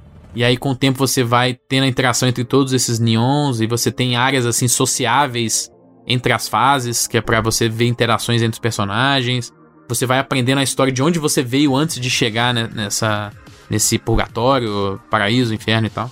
Esse é um elemento tipo assim que eu não tava esperando ligar nada e foi excelente também. Então, cara, é um jogo que eu via nos eventos exatamente não não qual que é a graça desse jogo assim? Com certeza vai ser algo que eu não vou gostar e eu adorei o jogo assim, tanto pô, é o meu quarto jogo do ano aí. Foi uma baita surpresa. Neon White recomendo todo mundo. Acabou de- ele tava só pra Switch e PC até pouco tempo, acabou de sair pra PlayStation também, então quem puder, quem tiver achar um precinho honesto aí, é um jogo bem interessante. cara. Me lembrou algumas coisas de interface assim com Persona, hein? É, tem uma vibe. tem uma estética, é. Vibe animes um pouco pra ele, assim. Que é uma coisa É, que. geral, assim, né? É. Falando nisso, a gente esqueceu de mencionar, mas teve o lançamento mais importante do ano, que foi o Persona 5 Royal pro Switch e para outras plataformas lá que não tinha saído ainda, né? Pra Xbox, pra PC. Importante. Mais importante do ano? Foi o maior lançamento do ano, ué. Entendi. Vamos lá, Evandro. Quarto lugar. Meu primeiro colocado, inclusive, Cara, quarto lugar é o jogo mais recente que eu tenho jogado. Tem quem tá jogando vai entender. Foi o jogo que me tirou do, do Hearthstone, mas também é um jogo de cartinha. E eu falei, ah, vou baixar pelo. Porque já que eu vi tanto filme de herói dessa galera, né? Talvez eu goste do jogo também. E eu fiquei, eu acho que 6 horas do dia, do dia que eu baixei jogando esse jogo, que é o Marvel Snap. Ele é um jogo muito bom de carta, é gratuito. E diferente do Hearthstone, que na minha opinião é muito free to play. Tem gente que acha que não é, mas enfim. Eu acho que essas pessoas só não jogaram o suficiente. É, ele dá pra você se divertir de boa pra caralho, sem gastar nada, sabe? Porque ele tem uma mecânica muito diferente de local. São três locais em toda a partida. E tem uma coisa que pra mim foi muito bom em relação ao Hearthstone. Que o Hearthstone, dependendo do, do personagem que você tiver, do deck. Se você pegar uma Mirror lá, que é você jogando com um deck igual o seu, um deck de druida, por exemplo. Cara, tem partida que leva meia hora. E no Marvel Snap, todas as partidas é 5, 6 minutos no máximo. Você sente muito que passa muito rápido. E você sempre teve chance de ganhar, sabe? Até as partidas que você perde, você fala, porra, não perdi por, por ram, é, randomicidade, por cagada minha. Então, assim, é muito divertido. E eu fiquei com um monte de curiosidade de conhecer os personagens que aparecem lá. Porque tem alguns personagens de quadrinho que eu não faço ideia de quem seja. E aí, eu tô me divertindo pra caralho com esse jogo. Já tô no level 200 e tralalá. E coloquei na minha lista, enfim, lidem com isso. Joguinho de carta pra celular. Só pra saber, ô Evandro, você tá fazendo esse, essa- esse comparativo consciente do dele com relação a Hearthstone ou não? Co- Como assim? Você, o que que seria Ih. fazer inconsciente? Porque pode ser que você simplesmente gosta muito do. Você simplesmente gosta, realmente gosta Não, muito eu gosto do muito Hearthstone. dos dois. Não, mas, é eu acho que porque você é o melhor sabe. jogo, mano. Não, então, você sabe que a galera do Marvel Snap é a galera que originalmente fez o Fez o Hearthstone. Sim, Hearthstone, sim, né? sim, isso eu vi, sim, sim, sim. Não, mas então, eu acho que justamente por isso ele é o melhor jogo. Me, me parece que eles pegaram tudo que incomodava geral no Hearthstone e passa, melhoraram no Marvel Snap, sabe? Isso Uhum. da partida ser rápida, pra mim é muito bom, cara. Porque eu não quero. Pô, tem, tem partida, eu jogo só ranqueada, porque né, eu sou desses também, no Hearthstone. Tem partida que quando eu vejo que é, que é Mirror, dá vontade de quitar e procurar um outro oponente, sabe? Porque eu sei que vai demorar 25, 30 minutos, sabe? Independente de eu ganhar ou não. Fica chato, fica, fica só uma partida chata. E no Marvel Snap, todas as partidas eu acho legal, cara. Esse negócio do. São três terrenos, é tipo. São seis turnos, então é muito rápido. E a ideia é que vem quem vai ganhar a partida é quem ganhar dois desses terrenos. Só que toda partida o terreno muda. Então vem, sei lá, Wakanda. Aí aquele terreno tem uma característica específica. Vem Ilha Monstro, que é uma outra parada. Então, assim, é muito diferente. Não é diferente porque seu oponente mudou o herói. É diferente porque é, um, é do cerne do jogo ser diferente, sabe? Eu acho que todo mundo devia baixar e olhar, porque. Tanto que no dia que eu baixei, eu mandei pra vocês. No grupo lá. Bom esse Marvel Snap, hein? Que realmente achei ele muito divertido, sabe? Pra jogo de celular, assim, que eu acho que tem que ser rápido e totalmente free to play, eu acho que no, no momento atual, no modelo de negócio atual, ele entrega muito, é real, muito divertido. Muito bem, vamos lá, Bruno. Quarto, quarta posição. Meu quarto colocado é, na verdade, o mesmo que o teu, Juras. É o jogo das Tartarugas Ninja, é o Shredder's Revenge, Ah, que é uma homenagem aos clássicos dos arcades lá da Konami, só que digno dos dias de hoje, assim, no sentido de que gráfico bonito, é uma evolução daqueles gráficos, então você vê que ele conversa ainda naquele mesmo estilo, só que tá atualizado, né? E, cara, é, um- é uma sequência dos, dos clássicos que a gente aprendeu a amar, cara. gameplay, Bruno. Gameplay É muito bom, é muito bom, você é louco. Muito bom. E Muito até os bom. personagens novos, viu? Tipo a April, o Mestre Splinter lá, o Casey, são personagens muito bons de jogar também. Vamos lá, terceira posição aqui. Ficou Horizon Forbidden West. Vou dizer que amei voltar pro mundo de Horizon, de Horizon Zero Dawn ali e a continuação da história. E é um jogo que, diferente do primeiro, acaba mesmo assim. É isso, teremos um terceiro jogo. Na cara, né? Então. Na cara. Você gostou desse final?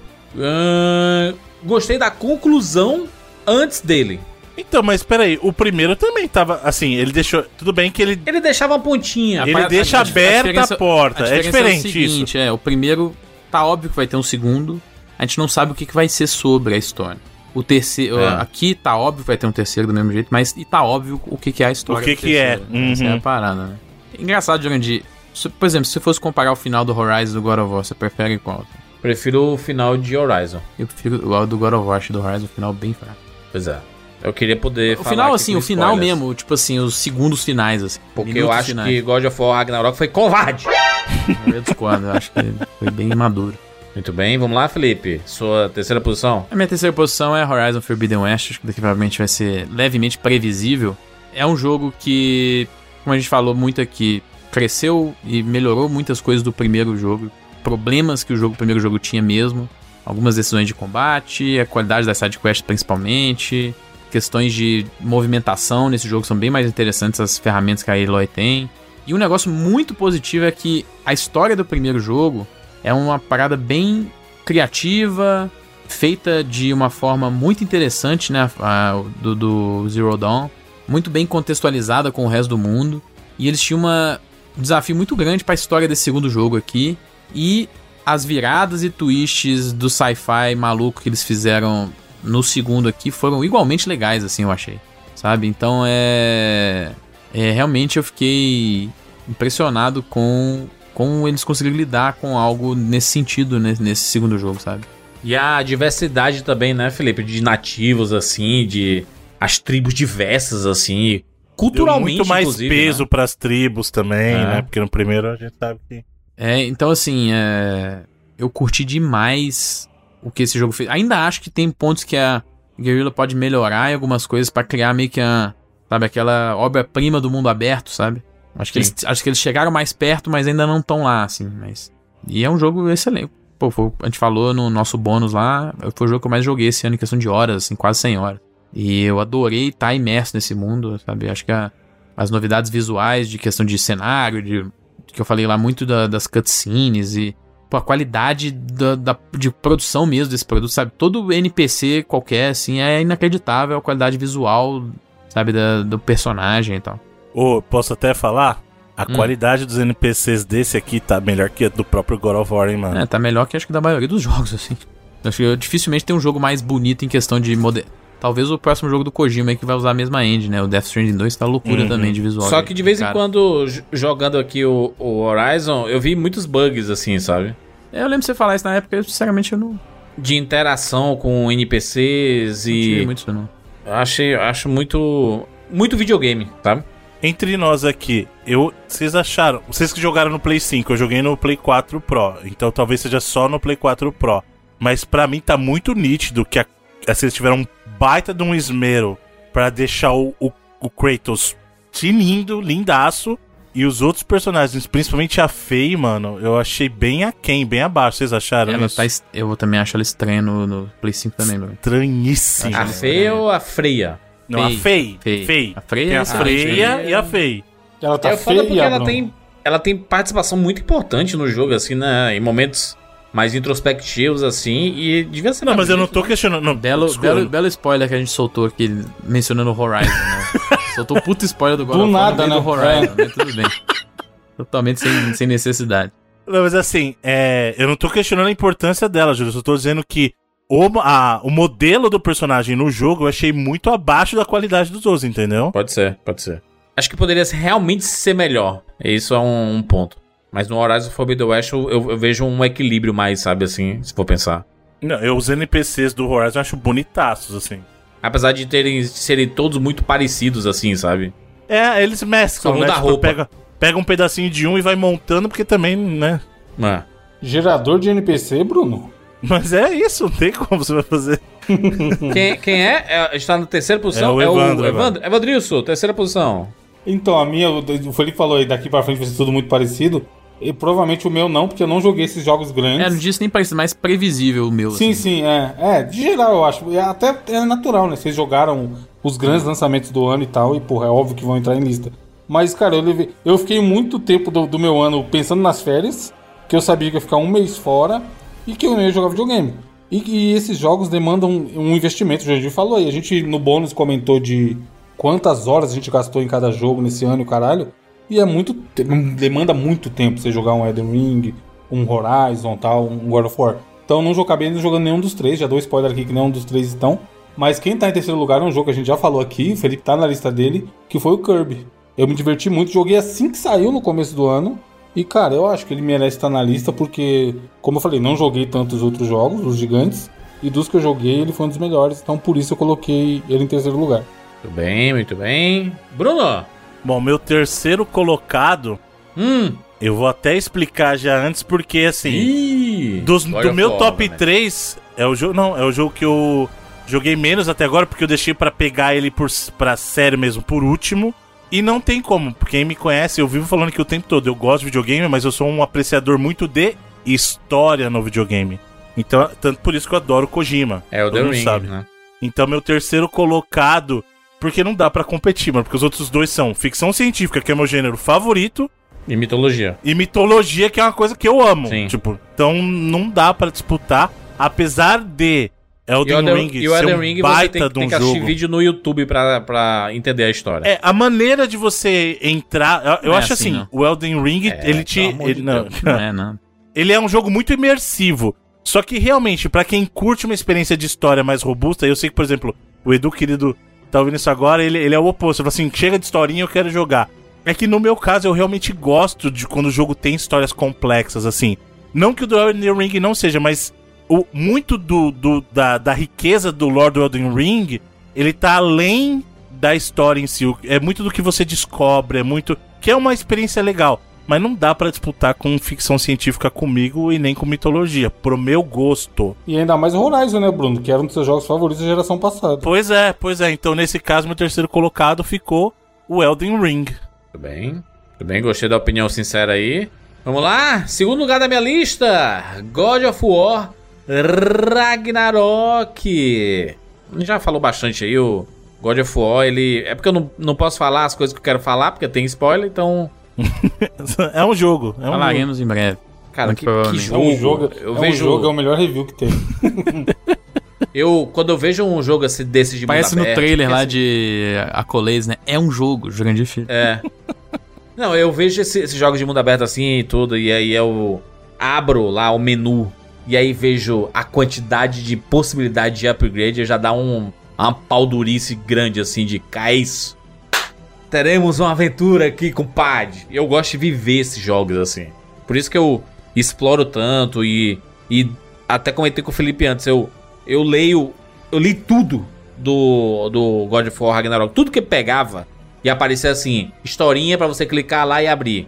Eu abria e lia o textinho. Texto maravilhoso, histórias maravilhosas, frases absurdas, personagens complexos, diferentes, com personalidade.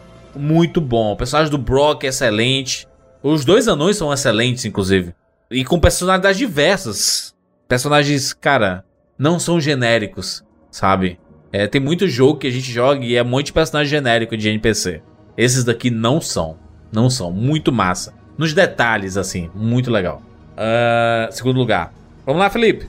Então, o meu segundo lugar é o jogo que com certeza é o jogo mais importante do ano e de muitos anos, assim.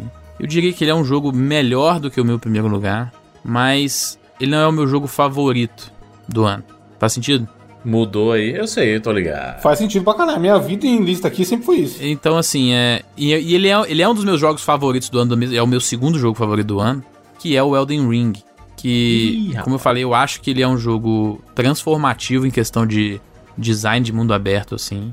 E é um jogo que pegou muita influência dos jo- outros jogos da From Software. Ele tem muito de Dark Souls geral, né? Temas e o combate vem dali, tudo tal.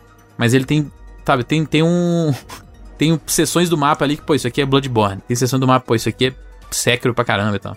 E é um jogo que transforma muito da- das, das ideias básicas que a, gente tem, que a gente tem de mundo aberto.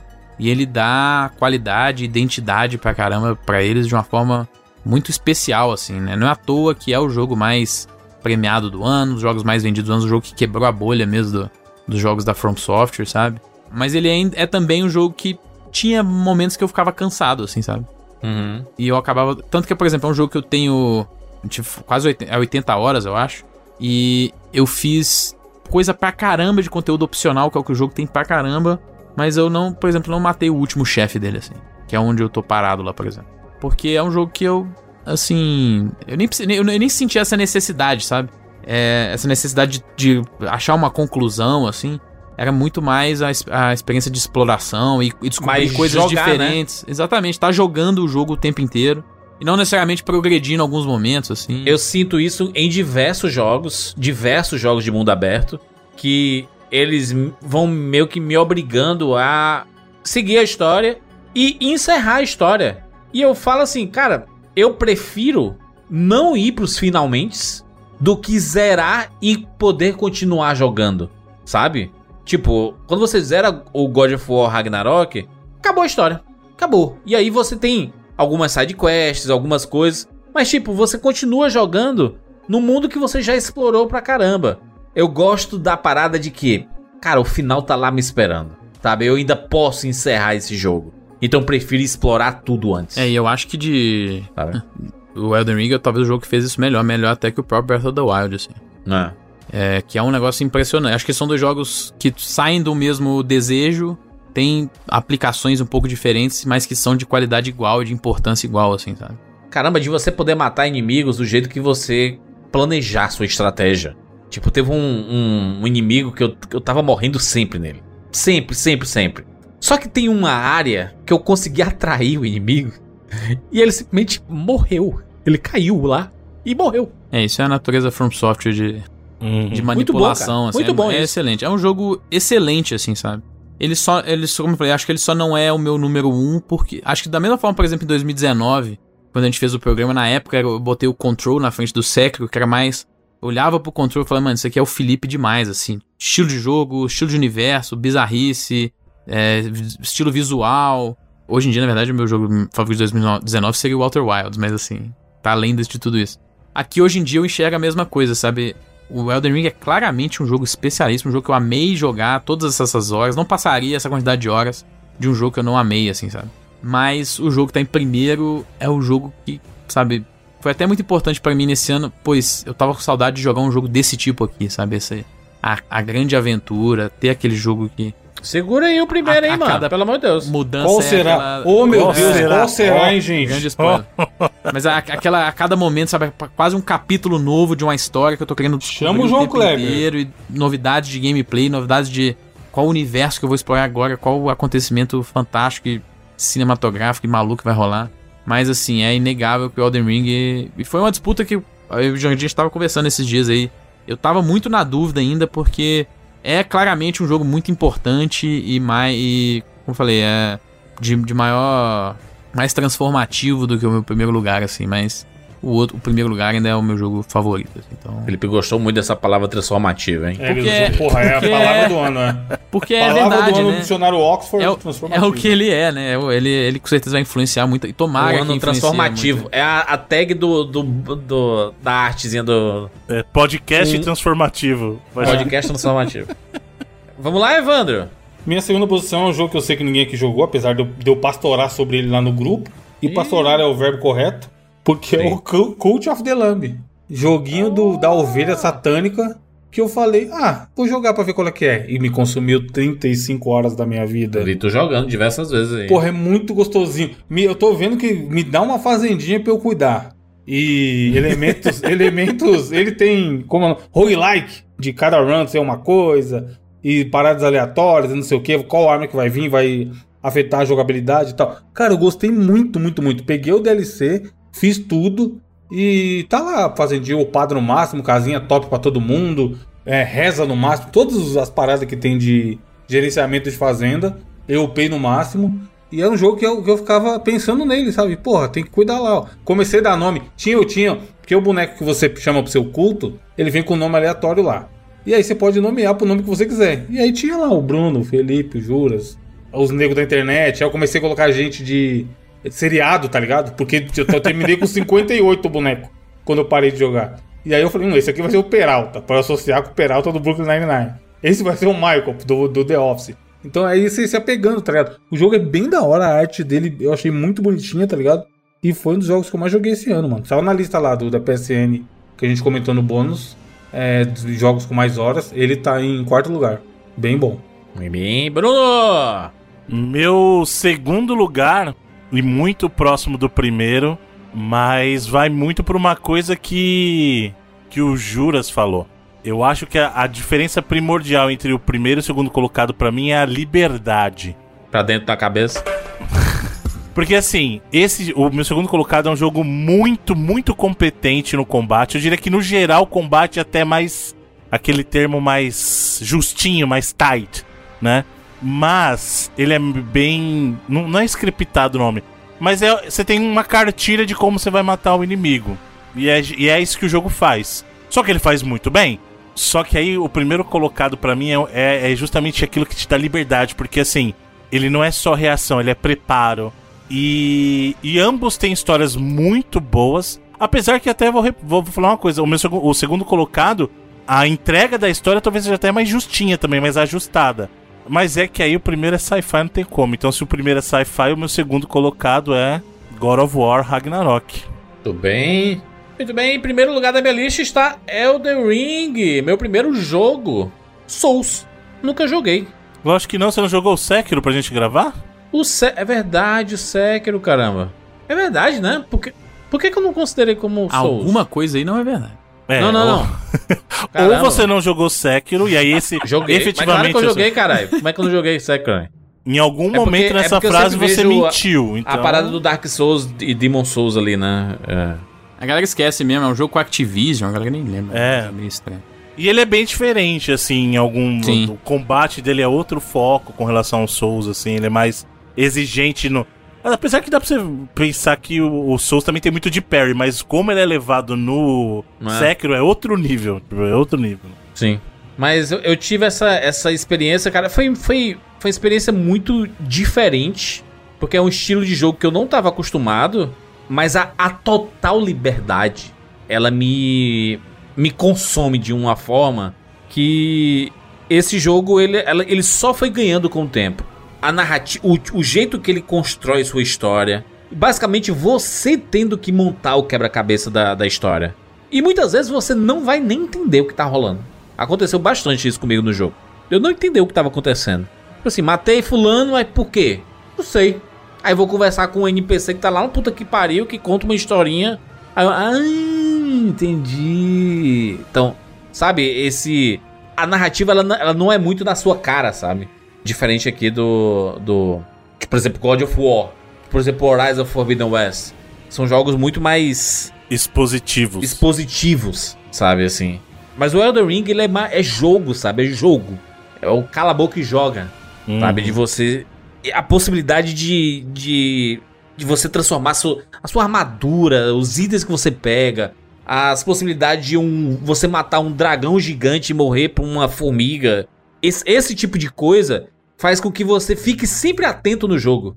Eu não tô simplesmente caminhando uma linha reta em que nada vai acontecer. Brother, pode sim acontecer alguma coisa.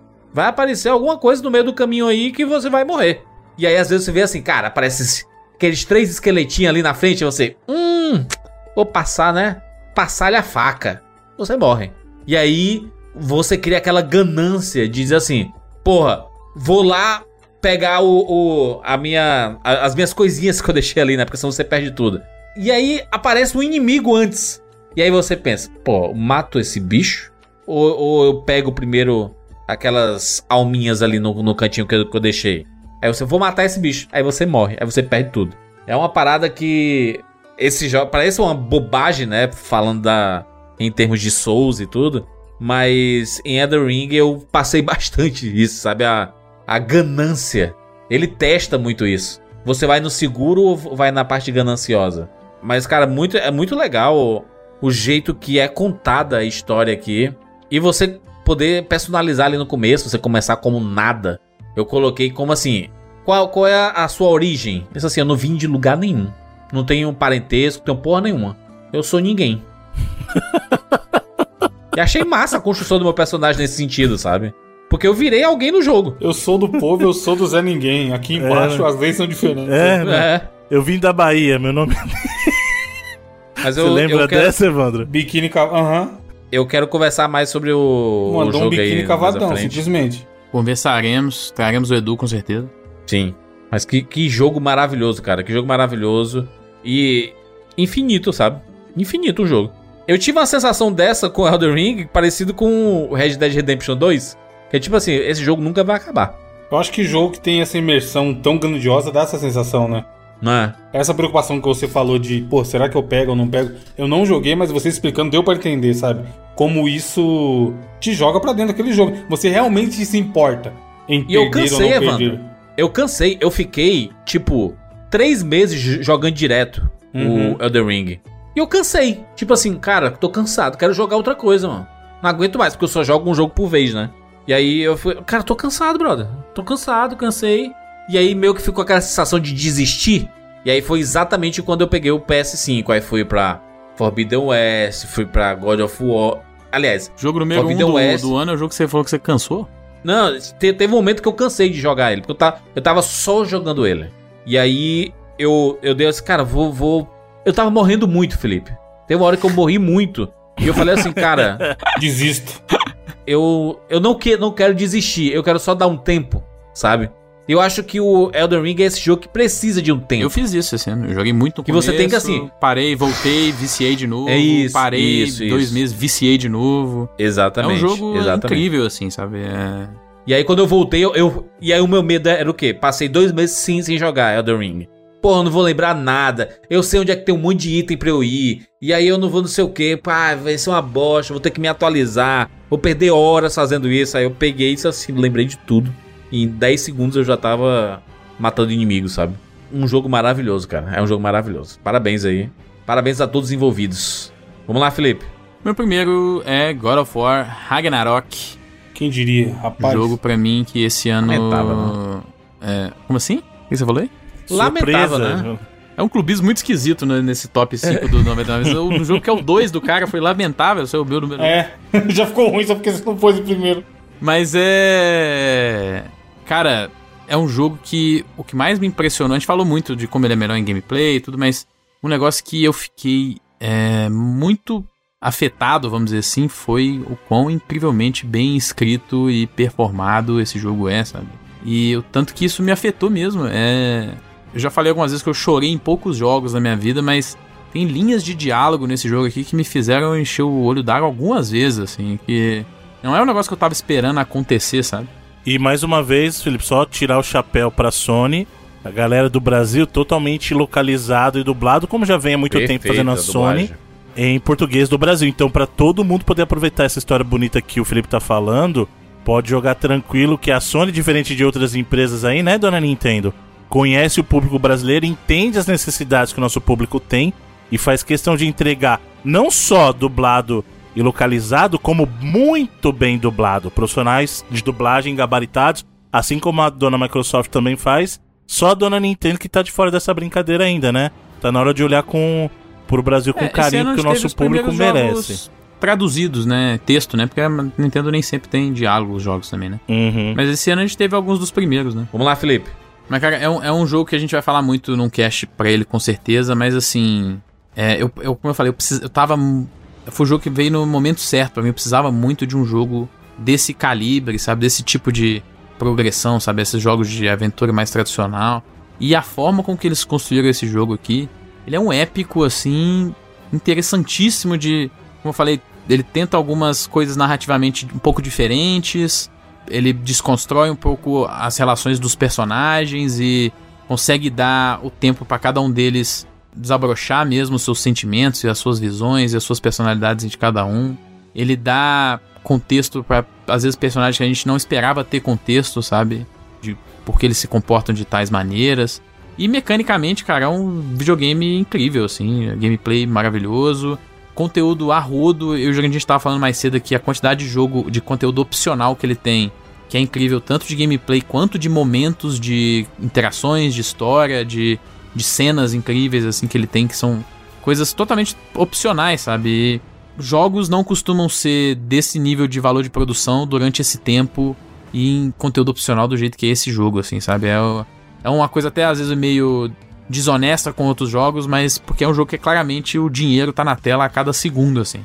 E, nem, e a 99% dos jogos não tem a, a, a chance de ter esse valor de produção que tem, porque é, não tem mesmo esse tipo de investimento na maioria dos jogos. Então, assim, é um jogo excelente que eu achei que foi finalizado de uma forma muito bacana entre os personagens. Eu tô um pouco diferente do Jurandir, vai ser até legal ter essa discussão no cast aí. Mas, como eu falei, acho que é um jogo incrível que ao mesmo tempo conseguiu ser mais videogame que o primeiro jogo de 2018 e ser ainda mais uma experiência narrativa mais é, valiosa até que o primeiro também, que já era bastante. Então, por isso é o meu jogo favorito do ano aí, God of War Ragnarok. A performance nesse jogo do Christopher Judge, eu, eu joguei em inglês, né? É, do Christopher Judge como Kratos, da Daniela Bessucci como Freya, que personagem incrível assim, que personagem fantástica, sabe? O Sunny Soldier, meu Deus, é a transformação que ela passa durante esse jogo. Talvez a performance dela seja até melhor que a do Christopher Judge, assim, como pelo que o personagem tá passando o tempo inteiro, né? Mas assim, é, o, o Sunny Soldier como Atreus, todos os personagens de suporte, dessa vez tem muito mais personagem, né? Tem um, um cast muito maior de personagens. O Richard Schiff fazendo o Odin é um negócio de outro planeta, assim, também. Um cara, é, sabe, deu uma personalidade que meio que não tem naquele jogo. Você não, não esperaria ter um personagem daquele jeito dentro daquele jogo e funcionar tão bem igual ele funciona dentro daquele jogo. Então, pra mim, é, como eu falei, é o tipo de jogo que eu amo, feito da forma com que, sabe, pouquíssimas ou talvez quase nenhum outro estúdio conseguiria fazer. É, então, por isso é o meu jogo favorito do ano. Vamos lá, Evandro. Então. O Evandro, só uma coisa pra ele, Evandro. O Evandro criticou a previsibilidade do Felipe, mas você precisa Então, é isso que eu- mas eu ia começar falando isso, Bruno. O ouvinte sabe, mas é que como eu vou me justificar? No bônus que a gente gravou sobre retrospectiva lá da PSN, ele mostra o total de horas jogadas. E aí, eu- Aham. eu, se você falasse assim, quantas horas você acha que você jogou? Eu ia falar 200. E a parada marcou simplesmente 627 horas total de jogo no PlayStation. Jogos de PlayStation 5 e de PlayStation 4. E aí, saiu um DLC de um jogo que eu gosto muito, o ouvinte sabe, eu tenho uma tatuagem, falo dele tanto Santo Cast, já virou meme o caralho, que é Overwatch 1.5, foi lançado esse ano. E aí eu tenho 407 horas, cara, nesse jogo, num ano que simplesmente eu passei 30 dias seguidos sem sequer passar perto de um videogame, que eu estava viajando de férias. Então assim, é melhor que o primeiro. O lance de mudar de seis personagens para cinco, pra mim deu uma sobrevida muito foda, porque mudou completamente a dinâmica do, do que era. É muito mais bonito porque tá no Play 5, melhores texturas, me- 60 FPS cravado, blá blá blá. E assim, foi o jogo que eu mais joguei, continua sendo foda. Não acho que justifica se chamar de, de Overwatch 2. Entendo porque eles fizeram isso como marketing e tal. Mas é, é um Overwatch 1.5, sabe? Tem os mesmos personagens, mesma jogabilidade muito parecida, apesar de ter mudado a dinâmica e etc. E é ele que eu tenho que votar, né? Não tem como. É o único ano que eu tenho a chance de votar de novo no Overwatch como melhor jogo do ano. Muito Bruno! Bom, vamos lá. Meu primeiro colocado, já deu pra perceber, né, pela lista aí. Mas é o Horizon, cara. Acho assim. Talvez tecnicamente ele não seja o melhor dos jogos que, que, que nós tivemos esse ano. Talvez. Só que eu acho que justamente o que ele faz consegue diferenciar dele dos outros, principalmente pra mim.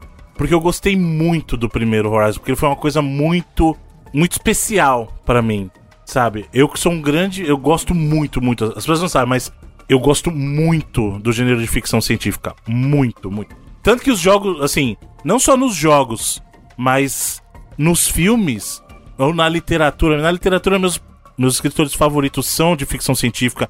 No, no, no cinema, tipo, meu top de filme é Blade Runner, é Gattaca, sabe? É tudo filme de ficção científica, sabe? Tipo, então eu gosto muito do gênero. E, e o que o primeiro Horizon fez foi uma coisa muito especial.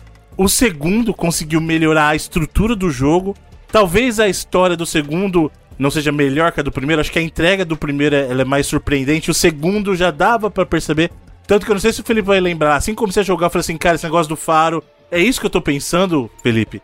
E era, sabe? Então, assim, é mais previsível, porque o primeiro eu não tinha ideia de onde ele tava indo. E quando aconteceu a revelação, eu fiquei maluco. Porém, uma coisa que o Felipe falou é importante.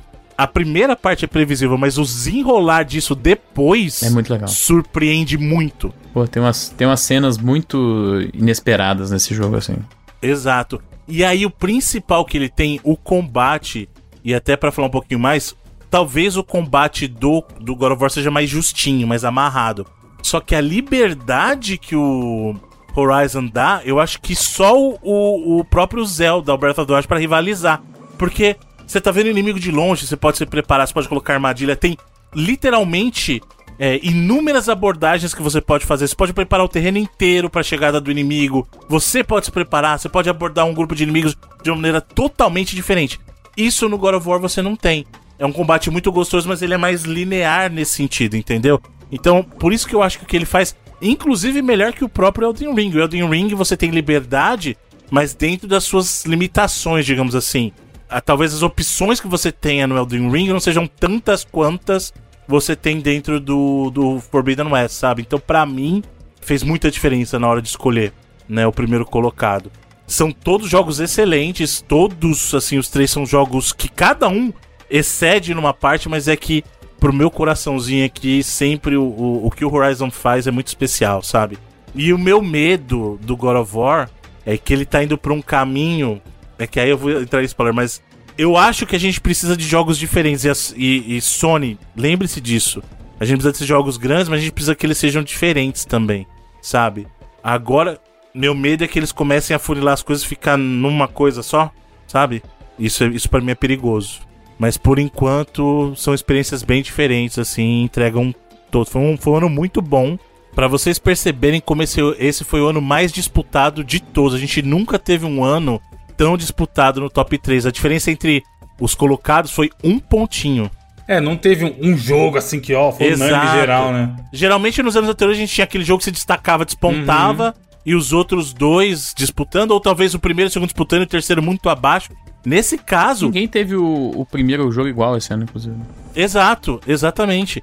É, foi um ano bem atípico nesse sentido, mas isso é positivo que mostra a riqueza que foi 2022. Apesar de, como a gente falou, teve muito jogo adiado, teve muito jogo que saiu da janela, mas ainda assim, o que entregaram, cara. Teve ô, muita coisa que foi fora da conversa comum, talvez, assim, né? Uhum. É, acho que vai ser, vai ser um ano que muita gente vai, por exemplo, vai ter. Ah, o jogo do onde alguém foi o Xenoblade, de alguém foi o Immortalis, que a gente falou aqui, o Neon White, o. Pô, esse, esse Land. Xenoblade aí, tu, ô Felipe, eu vi um, um malandro no Twitter. O cara tinha 6 mil horas, pô. Como é que pode, tá seis, ligado? seis mil horas olhando pra aquela interface ali, o cara deve ser um, o Te juro. Eu deve ser um and- caralho. cara deve ser um Android, ficar o próprio computador, não tem condição o cara conseguir olhar pra aquilo durante seis mil horas. Mas é. Isso é legal, assim, porque vai. Pô, vai ter. Pô, meu jogo do ano, o Norco aí que eu falei que tá no meu top 10 aí. É um jogo, jogo do ano pra muita gente também. Então é. Foi um Uhum. ano. Como eu falei, muitas. Não tem tanta coisa de. pra dominar a conversa. Acho que ano que vem vai ser o contrário. Tem muita coisa gigante. Vai ser. Sabe, a lista do final do ano vai ter. Ah, os, os jogos grandes de todo mundo e pronto, talvez assim.